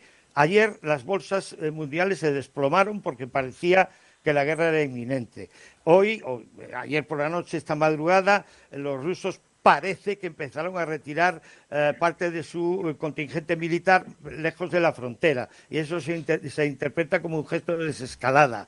Eh, el presidente Biden norteamericano, eh, en fin, yo tengo serias dudas sobre su estabilidad emocional. unas cosas dice hoy y las contrarias aparentan mañana. ¿Cómo se ve? decir, ¿cómo lo ve usted que eh, está acostumbrado a, la, visión global, profesor? Eh, bueno, yo de momento con tranquilidad, partiendo de la idea de que no sabemos efectivamente ni lo que está sucediendo realmente ni lo que realmente pueda suceder, hay que intentar ver cuáles son los elementos objetivos que tenemos eh, encima de la mesa para mm, tratar de hacernos la mejor composición del lugar. Y en este sentido, hay que pensar en primer lugar cómo eh, hemos eh, llegado a esta situación desde muchos puntos de vista prebélica. Algunos medios de comunicación hasta describen cómo va a ser la invasión rusa de Ucrania, cuántos muertos va a haber, etcétera, etcétera. Eh, en el artículo de hoy yo hablo del Gran Carnaval, recordando aquella película de Billy Wilder, donde tenemos bueno, pues toda una parafernalia mediática que acompaña a determinados intereses políticos y de otra naturaleza. Eh, si el casus belli es eh, el ingreso de, la, de Ucrania en la OTAN, eh, no vamos a tener guerra, evidentemente, porque no está encima de la mesa el ingreso de Ucrania en la OTAN, por mucho que Ucrania quiera entrar en la OTAN, al menos esta Ucrania, la Ucrania de Zelensky, por mucho que en 2008 mm, la OTAN con Obama al frente hubiese cometido un error histórico y estratégico de aceptar eh, a futuro en algún momento el ingreso de Ucrania. Eh, pero a día de hoy, si queremos, eh, por, tratarlo, por, tratar de no hacer zoom de momento y simplemente situarnos en el contexto más cercano, yo creo que podemos estar relativamente tranquilos porque no interesa la guerra a, prácticamente nadie. Desde luego a Rusia no le interesa porque además no la necesita. Rusia en 2014 ya demostró que puede quedarse con partes de Ucrania mm, sin mayor complicación, sin mayor revuelo en la comunidad, eh, internacional. Yo creo que aquí, de los múltiples puntos de vista que podemos destacar, eh, quizá eh, en primer lugar me quedaría con que estemos tranquilos de momento, mm, salvo que haya un cambio sustancial o fundamental en las circunstancias que pudiese suceder o que eh, como empiezan muchas guerras, que algún tonto pegue un tiro en medio de un contexto de tensión como el que tenemos encima de la mesa y también se pueda desencadenar una escalada de violencia.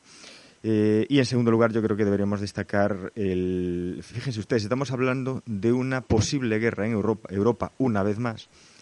¿Y dónde, está el señor Borrell? No, ¿y dónde está la Unión Europea y, eh, nuestra estrategia? ¿no? Porque es, es, verdad que hay una parte que se podría justificar por la vía de que la política exterior de la Unión Europea es eh, ineficiente pero por naturaleza, ¿eh? y yo creo que no puede ser otra cosa, por la propia naturaleza de los asuntos exteriores que pertenecen al núcleo duro de la soberanía de los Estados, pero hay una parte en la que sí hemos demostrado que podríamos haber avanzado más, y es en la defensa. Y ahí es donde, eh, sobre todo con determinadas políticas buenistas que tenemos por toda Europa, eh, yo leía una entrevista, una entrevista, una encuesta esta mañana, mm, simplemente vi el titular y dos apuntes, y hay que tomar, lógicamente, todas estas cuestiones con cautela y ya termino con esto. Eh, parece que los españoles somos los más proclives, los más proclives de Europa a una intervención militar lo cual eh, me preocupa profundamente, porque en eso sí, desde luego, tenía razón Putin, que perdemos todos, pero quienes de lejos vamos a perder más somos, por un lado, eh, los países europeos democráticos y, por otro lado, las democracias en general, porque no hay que olvidar que si algo tienen de ventaja las dictaduras frente a las democracias en tiempos de guerra es cómo soportan las, eh, sus poblaciones y sus sociedades las víctimas. Mire, don Javier, una pregunta que le hago yo, lo, hago yo, don Javier. Adelante. es perpentica la mesa, ¿eh? Uno a, a 10 metros, 12 metros uno de otro. Hombre, eso es por el COVID.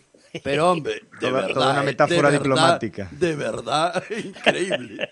No, pero, dicen además que la mesa, la mesa era española, ¿no? Eh, sí, sí, en, Talavera o algo así, sí, sí. de todas maneras, a mí me parece una, una cosa, he estado oyendo con, con mucha atención lo que decía el profesor y estoy de acuerdo con él.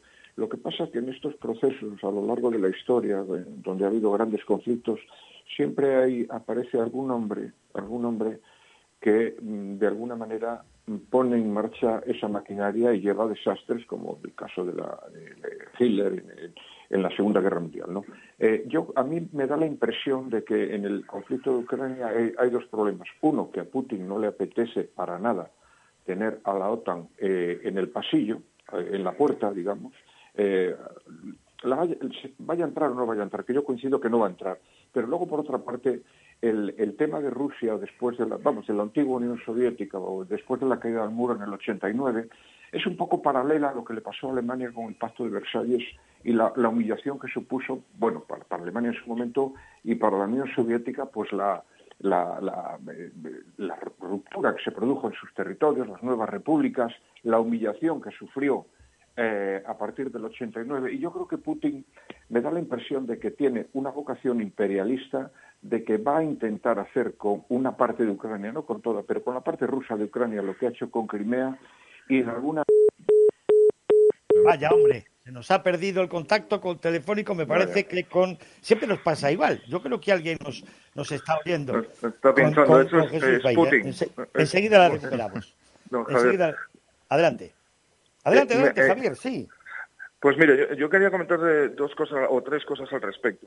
La, primera, eh, que el profesor le da una explicación fantástica, em, nos hablaba del buenismo, ¿no? El buenismo europeo. Y el buenismo europeo tiene consecuencias en muchísimos aspectos, pero un aspecto que tiene especial consecuencia es en el aspecto económico.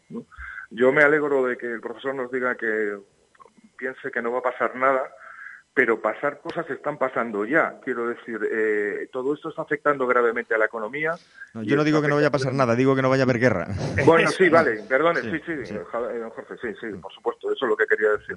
Pero, eh, pero ahora sí que están pasando cosas ya, ¿no? Y, el buenismo nos lleva a que la energía suba como está subiendo, a que los tipos de interés estén subiendo como ya se está eh, previendo y que todo esté, no, no solo por esto, por supuesto, por otras muchas razones, pero ese este tema es bien importante.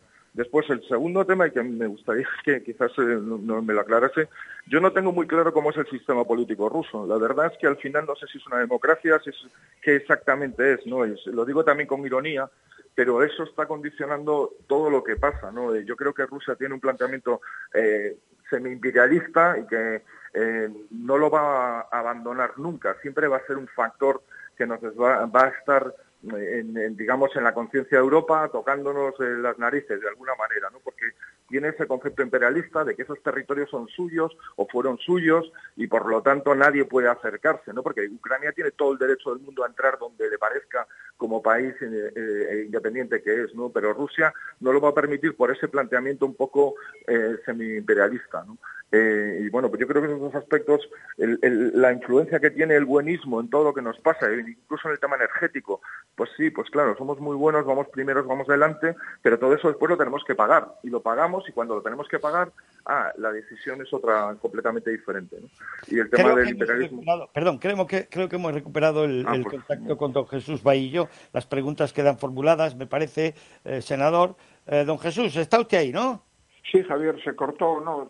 no, no, estas cosas, yo estoy convencido que tengo un duende eh, maligno que aparte de cortar ayer antes de ayer pasó lo mismo con la con la tertulia. Bueno qué le vamos a hacer pido mis disculpas una vez más a los oyentes y sobre todo a ustedes no no sé si le quedaba algo por decir. Jesús ha planteado mientras tanto don Javier Guerra dos preguntas al profesor Quindimil una qué tipo de democracia me pareció entender eh, senador corríjame si no es así qué tipo de democracia hay hay en Rusia y si eso del buenismo europeo pues al final no nos va a traer más más problemas que qué soluciones, si es que existe el, buenismo europeo. Pero estaba usted en la palabra, ah, si le quedaba algo, adelante. Yo, solamente decir que, bueno, con respecto a Europa, en Europa siguen primando desde su fundación de la Unión Europea hasta hoy por encima un poco de todo y sobre todo en política exterior los intereses de cada Estado. Entonces es muy difícil aunar criterios porque la posición de Alemania con respecto a Rusia no es la misma que la posición de Francia, por, por poner un ejemplo, ¿no? Y por otra parte, yo mm, a mí no me extrañaría nada, no me extrañaría nada que eh, los rusos, que Putin eh, ocupará la parte rusa de Ucrania eh, y no va a pasar, ¿no? Lo mismo que hizo con, con Crimea, ¿no? y tratar de recuperar en el escenario internacional el papel que tuvo la Unión Soviética en su momento, ¿no? pero en fin, lo, lo, vamos a ver, no sé si estoy equivocado. Profesor Quindimil, le toca a usted. Eh, bien, no es. lamento que tenga usted que. No, no, lo lamento nada en absoluto, es una manera de hablar. Que tenga usted que ejercer también aquí eh, eh, en el aula, ¿eh? O sea, convertimos la tertulia en el aula, pero nos viene muy bien a todos. No, habla ninguna. Yo creo que aquí todos, como se muestra sobradamente, son más que solventes en prácticamente cualquier tema, ¿no? No, desde luego es, no es una democracia desde la perspectiva de la separación de poderes, donde obviamente no hay en, en Rusia, ¿no? Eh, eh, pero es que además, en segundo lugar, ya no solo desde la perspectiva del sistema político, eh, y, hago un pequeño paréntesis de entrada que ustedes saben que, bueno, yo he estado por aquellas tierras entre 2001 y 2004, bueno, con cierta frecuencia, y es un país que por distintas razones estimo mucho, valoro mucho y conozco un poco mínimo. Es verdad que han pasado muchas cosas también desde entonces, pero yo tengo incluso dudas acerca de que la democracia eh, eh, en los términos que la entendemos eh, en, Occidente, mm, pueda funcionar o quiera funcionar en Rusia y en el pueblo ruso. es, una sociedad que no ha vivido nunca en, democracia y cuando lo ha intentado pues no ha ido funcionando muy bien. Y yo tengo mis dudas. Y Afganistán y muchos otros ejemplos, pero Afganistán, por ser el más reciente, nos demuestra que las democracias no se trasplantan, simplemente tienen que brotar en, entornos sociológicos, en entornos de, sociales mm, para poder prosperar. Y yo creo que eso no se ha dado en ningún momento en Rusia. Ojo, esto no es eh, bueno ni malo, es así. Eh, es malo desde la perspectiva de quien es un demócrata, pero desde mi perspectiva internacionalista hay que recordar, como les digo siempre a mis alumnos en clase, que la democracia es una excepción en el planeta. Eh, lo acabamos de ver, eh, de acuerdo con el índice, no solo el índice de The Economist, que es una de las referencias que tenemos como más objetivas, eh, pero por tomarla de forma más gráfica, ¿no? Ni siquiera España, desde el último informe, somos ya una democracia plena. Apenas hay una veintena de países en el mundo y estamos hablando de apenas el 10%. ¿no? en segundo lugar, el buenismo, yo sin duda alguna comparto plenamente y la idea de mi intervención anterior iba en esa línea.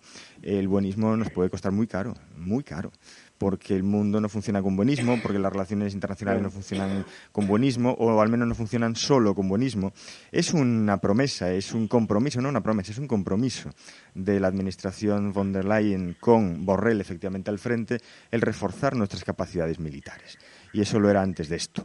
Y esto es algo que tenemos que asumir de cualquier manera. Estamos acostumbrados, yo esto lo recuerdo siempre también a mis alumnos en clase que tienen 20 años, que ni la democracia ni la paz crecen en los árboles, que nos cuesta horrores y que eh, hace falta un capricho del destino, hace falta un tonto que pegue un tiro, hace falta una confluencia de acontecimientos para que haya una reversión o una involución en derechos humanos y desde luego también en democracia y en paz. Y eso es algo que eh, hemos asumido como natural, que las nuevas generaciones asumen como natural, pero que no es natural.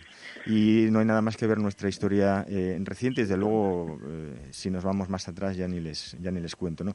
Y coincido, ya termino con esto, en lo que decía también don Jesús en relación con él hizo algunos comentarios que yo aportaba también en, un artículo anterior acerca, y, hoy lo planteo también acerca de que en Rusia no se puede permitir, no se puede permitir, y eso lo tenemos que entender, no se puede permitir que la OTAN esté, ya no creo que la expresión que usted utilizó fue la del pasillo o la de la puerta, no, no, es que si, la, si, si Ucrania ingresa en la OTAN, Estados Unidos, su enemigo histórico por vía de la OTAN, estaría presente en el corazón del en el corazón del imperio ruso, porque Rusia nace en Kiev, en el, en el Land Rus, que hace ya mil años, que ellos lo tienen, eso desde luego muy, muy, muy presente, está en su médula, no pueden permitirse que esté la OTAN en el propio corazón. Y eso lo tiene que saber Estados Unidos, lo tiene que saber la OTAN y lo tenemos que saber en la Unión Europea. No, y luego es una cosa evidente. Yo creo que eh, en eso, a lo mejor vamos, como dije yo el otro día, como nosotros hemos dejado su día abandonados a los saharauis, pues habrá que dejar y Europa y la OTAN dejarán abandonados a los ucranianos. Esperemos hay, una cosa, hay, una cosa muy clara, que es eh, Putin yo no sé lo que va a hacer o no va a hacer, pero desde luego hay una cosa. Los europeos no quieren entrar en guerra ni quieren ningún conflicto porque además tienen el gas y el problema del gas es muy grande. Señores, eh, es un placer. Yo estaría aquí escuchándoles a ustedes e interviniendo si me dejan hasta las 11 de la mañana, pero corro el, riesgo de que me den dos patas en el culo y ala, me manden cerrar. Ah, tenemos que terminar, son las 10 y 16 ah, y hasta aquí llegó esta tertulia de este miércoles. Eh, don Jesús Paillo, gracias. Don Javier Guerra, gracias. Don profesor como siempre, un abrazo, muy fuerte. Y a usted, don Ricardo, don Ricardo, voy, a, voy a proponer que en vez de ir a tomar café, a alguien le dé una tila, una tila. Un abrazo muy grande, don, Ricardo. O sea, que lo van a echar del PP, que lo van a echar. No tienen, no tienen eso. un abrazo para todos. Un abrazo muy, muy fuerte. Y para todos ustedes, señoras y señores, recordarles que tenemos todavía un poco de tiempo para Matinal Líder y decirles que está de camino a Marín el presidente de la Junta. Allí está ya la consellera de Pesca, allí está ya el delegado del Gobierno, allí está ya un equipo de psicólogos de la Junta de Galicia que están prestando, bueno, pues la atención que puedan y deben dar a las familias, a los amigos, a los afectados directos todos somos afectados directos en Galicia, pero los hay mucho más directos, las padres, las madres, los hermanos, los amigos, en fin, el mundo de la mar. Hoy necesita la ayuda de todos, hoy, mañana y el resto de los días. Enseguida volvemos. Matinal Líder con Javier Sánchez de Dios.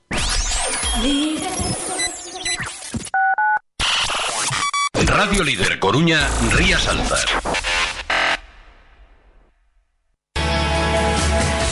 Mármoles Hércules Encimeras Coruña ponemos a tu disposición la experiencia de varias décadas trabajando la piedra y realizando instalaciones para particulares y empresas. Somos especialistas en encimeras, encimeras de cocina, de baños, fregaderos integrados, suelos, escaleras. Contacta con nosotros, analizaremos tu necesidad y te daremos el mejor servicio a un precio inmejorable. Trabajamos con las mejores marcas. Estamos en Polígono Ashira, nave 8, Sigras, Cambre, teléfono 981 65 53 17 o en www.marmoleshercules.com.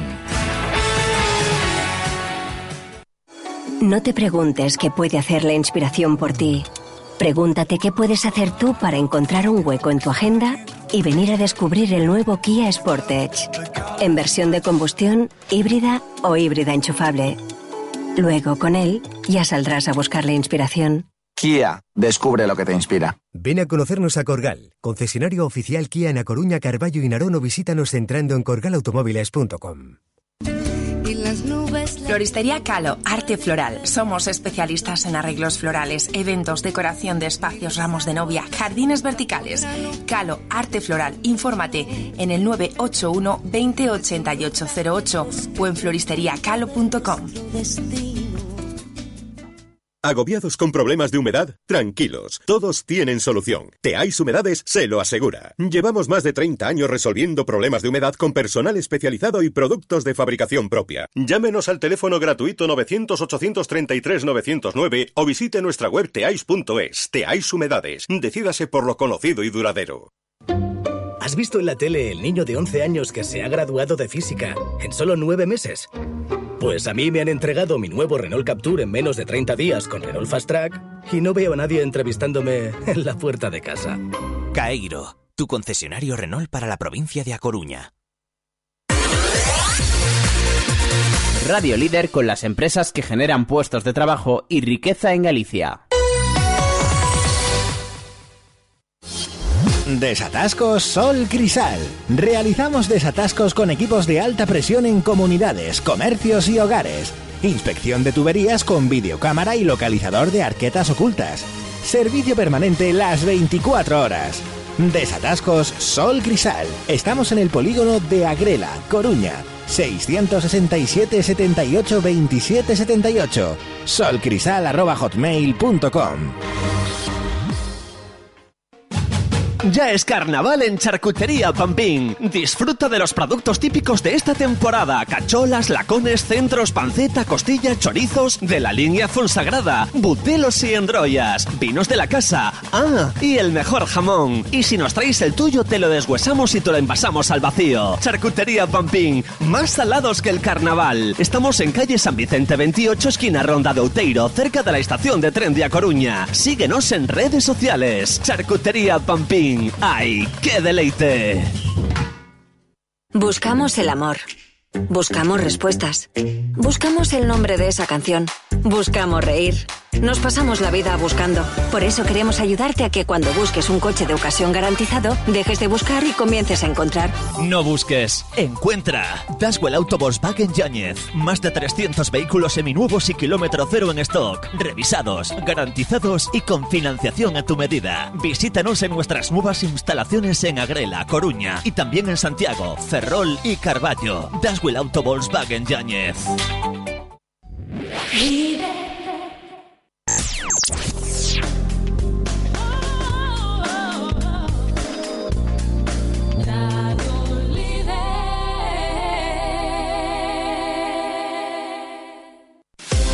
Se me ha roto la bandeja del maletero y no soy capaz de encontrar repuesto. Ya no sé dónde buscar. Pues mira en desguaceviana.com. Seguramente la encuentres. Tienen una tienda online con un amplio y variado stock de todo tipo de piezas de segunda mano. Además, son desguace de vehículos con entrega inmediata. Yo ya he encontrado varias cosas para mi coche. Repíteme la web.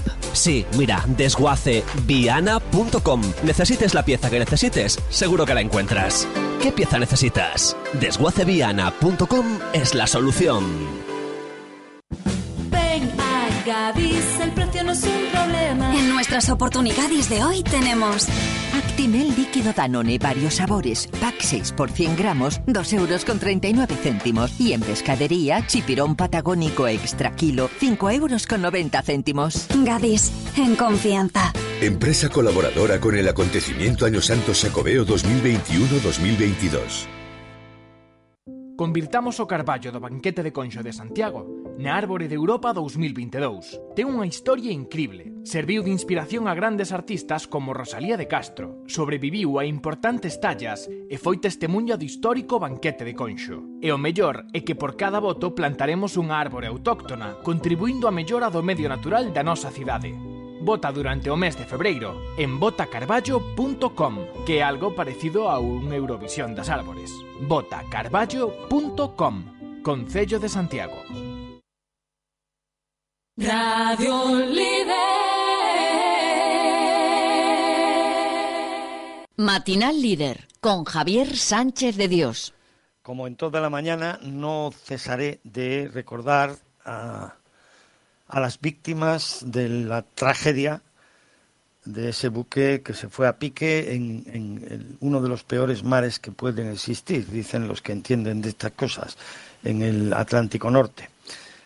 De momento seguimos con las mismas cifras, tres supervivientes, cuatro cadáveres rescatados, once todavía, once personas sin, eh, sin, eh, sin hallar, a pesar de que se está haciendo pues prácticamente todo lo posible, dicen las autoridades. En, en Marín ahora mismo está el presidente de la Junta, o está llegando, está la consellera de Pesca, está el delegado del Gobierno, está por supuesto la alcaldesa, la subdelegada del Gobierno en Pontevedra, es decir, prácticamente la totalidad de eh, los poderes políticos y de la representación democrática de, este país. Ojalá que las soluciones sean las adecuadas a las las adecuadas a las necesidades que puedan tener esas familias. Está también un equipo de psicólogos ayudando, apoyando a los familiares, a los amigos de, eh, los, de los náufragos tanto de los desaparecidos como de los supervivientes que están siendo ya atendidos en los hospitales costeros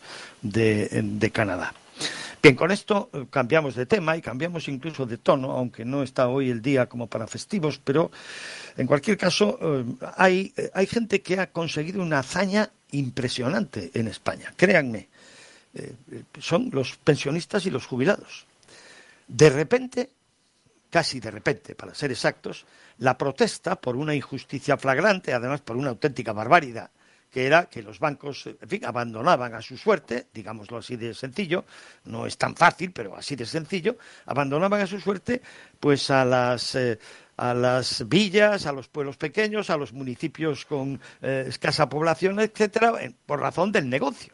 Es decir, no era negocio tener eh, oficinas abiertas, etcétera. Y la solución que se les ocurrió Primero fue reducir la atención en ventanilla hasta las 11 de la mañana y después, pues simplemente cerrar las sucursales y, en algunos casos, en algunos casos, sustituirlas por cajeros automáticos. Eso implicaba una serie de, dominio de las tecnologías que los que somos mayores de 70 años, por ejemplo, pues eh, no tenemos en nuestra cultura pero no porque seamos más burros. Hay una frase genial, somos mayores, no idiotas. Y efectivamente así es. Es decir, eh, no, somos idiotas.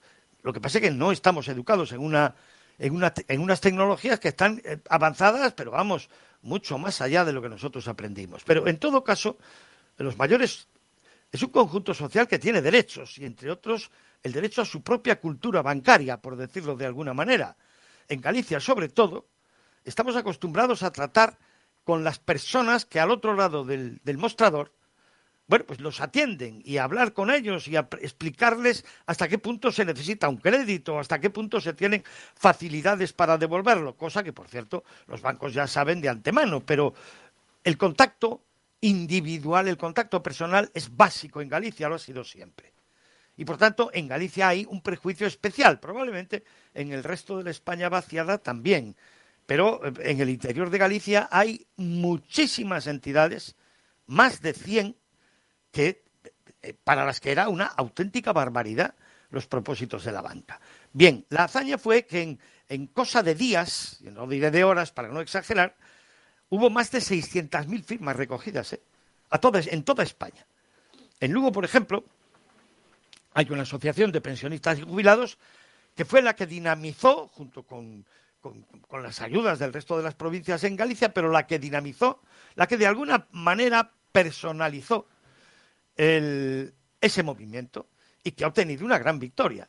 La banca, por ejemplo, se ha comprometido, supongo que ya estará funcionando el asunto, a, eh, para las personas mayores mantener abiertas las ventanillas hasta las dos de la tarde y mantener en los 134 municipios de Galicia, en donde solo está eh, como sucursal bancaria a banca, esa entidad se ha, comprometido a mantener la, eh, la, presencia allí y la apertura, por supuesto, de las oficinas. Por tanto, cabe primero felicitar al presidente, en este caso, de la Asociación de eh, Pensionistas y Jubilados de Lugo. señor presidente, enhorabuena. Perdone usted lo largo del introito, pero es que había, había que explicar a los oyentes, don Julio, que la cosa es como es. O sea que el mérito es de ustedes, de nadie más. Nosotros nos limitamos a eh, contarlo. Muchas gracias. Enhorabuena de verdad. La primera pregunta, don Julio. Lo único, nosotros Sí, adelante, lo único adelante, que hacemos, eh, perdón, digo, Adelante. que nosotros lo único que hacemos es eh, tratar de encauzar todas aquellas quejas que desde hace mucho tiempo se venían detectando en toda la gente mayor, porque la situación de la banca llegó a un punto en que esto era inaguantable, o sea, era de un desprecio absoluto hacia las personas mayores y que afectaba a la dignidad, al colectivo, eh, o sea, afectaba de una manera muy seria a la convivencia. Tiene usted toda la razón, señor presidente. Don Julio, toda la razón desde mi punto de vista, naturalmente, y también desde mi punto de vista de mayor, si usted me lo permite, porque yo, a pesar de estar aquí sentado, pues también ya tengo mis años. Ah, ¿Tiene usted constancia de que este compromiso que a nivel de Estado ha adquirido la corporación bancaria, digámoslo así, y a, nivel gallego a banca, se está cumpliendo? ¿Ha empezado ya a cumplirse? ¿Tiene usted datos en torno a que, bueno, eso de la apertura hasta las dos para los mayores sea ya efectiva y que la banca mantiene abiertas las oficinas en las 134 localidades en donde eh, está, eh, digamos, en solitario como entidad bancaria? ¿Se cumple el compromiso, don Julio? Eh, no tuvimos tiempo a, a comprobarlo. Sí, sí es cierto, hay, hay una cosa cierta. Eh, a, a, mí me, personalmente, un, un, una persona de la cúpula de Abanca uh -huh. eh, me dijo que eso era un hecho específico y concreto. Y por otro lado, mm, Bankinter también eh, tiene ese, ese mismo objetivo de una asistencia a lo largo de la mañana hasta las dos, eh, presencial sin citas previas. A mí eso, eh, como comprenderá a todos nosotros, nos da una alegría. Mm, aunque faltan en otras entidades que hicieron unas manifestaciones, que si la semana que viene, que si el día 21, no sé qué, bueno, eso habrá que irlo viendo pero tampoco las cosas, aunque en principio parece que están cubiertas nuestras demandas, las cosas tampoco acaban ahí. Tampoco acaban ahí, tiene usted razón, entre otras muchas cosas, porque, uh, y decía usted muy bien en su, en su introducción, eh, oiga, es que llevaba mucho tiempo eh, dando la impresión de que los bancos se habían olvidado de sus clientes de toda la vida, porque si se puede decir algo en ese sentido, es que las personas mayores, hablamos de Galicia, pero seguramente podríamos extenderlo a toda España, eh, si han demostrado fidelidad en eso que llaman eh, fidelidad clientelar, son las personas mayores, las que llevan de toda la vida siendo pues eh, clientes de las cajas de ahorro en su momento y de lo que ha sustituido a las cajas de ahorro. Las entidades bancarias, bueno, que hagan la publicidad que quieran, pero en determinados casos, pues todos sabemos cuáles son. ¿no? Por tanto, hay una fidelidad, una lealtad que no parecía y que no parece todavía que sea correspondida como se debe, ¿no cree usted? No, sin lugar a ninguna duda, que no es correspondida como se debe. Efectivamente, eh, las personas mayores, eh, durante toda su vida, tuvieron la capacidad de trabajar e ir ahorrando, como se decía, peseta a peseta. Esos ahorros están en manos de las entidades bancarias. O sea, que es otro, otro, otro, otra causa más para tratar a las personas mayores con respeto. Las personas mayores cobran sus pensiones a través de, de, las entidades bancarias. Yo comprendo que las entidades bancarias actuales eh, están, son entidades privadas y uno de los objetivos es obtener beneficios. Yo sigo echando mucho de menos, por ejemplo, la caja postal de ahorros uh -huh. o cosas de ese tipo. Pero no solamente es el hecho de recibir presencialmente y atender presencialmente, nosotros necesitamos que sea cual sea la cuantía de la pensión, haya una cuenta gratuita, por ejemplo. Por ejemplo. Y que si a, si a esa persona le facilitan una tarjeta de débito para que pueda utilizar el cajero para sacar sus 50 euros, que esa tarjeta sea gratuita. Y, y, y que, que si hay que llamar por teléfono porque no me puedo desplazar a, mi oficina porque soy mayor y, me cuesta trabajo, si yo llamo por teléfono, que no me conteste una máquina, que me atienda una persona y que me atienda personalmente, que me escuche, que me escuche, porque tengo un problema, tengo una duda, hay que resolverla. Solo pedimos eso, que se nos escuche y se nos den solución. Y otra cosa muy importante, hay que tratar que los cajeros que están fuera de las entidades puedan utilizarse entrando dentro del cajero, poniendo un pasador y que nadie pueda entrar allí mientras estoy eh, eh, haciendo mis operaciones o sacando los 100 euros que necesito para darle a mi nieto. Porque hacer eso en la calle, sin otra protección, es exponerse a quedarse sin tarjeta, sin dinero y, allí tirado. Por ejemplo. Por ejemplo, han puesto ustedes una pica en Flandes. ¿eh?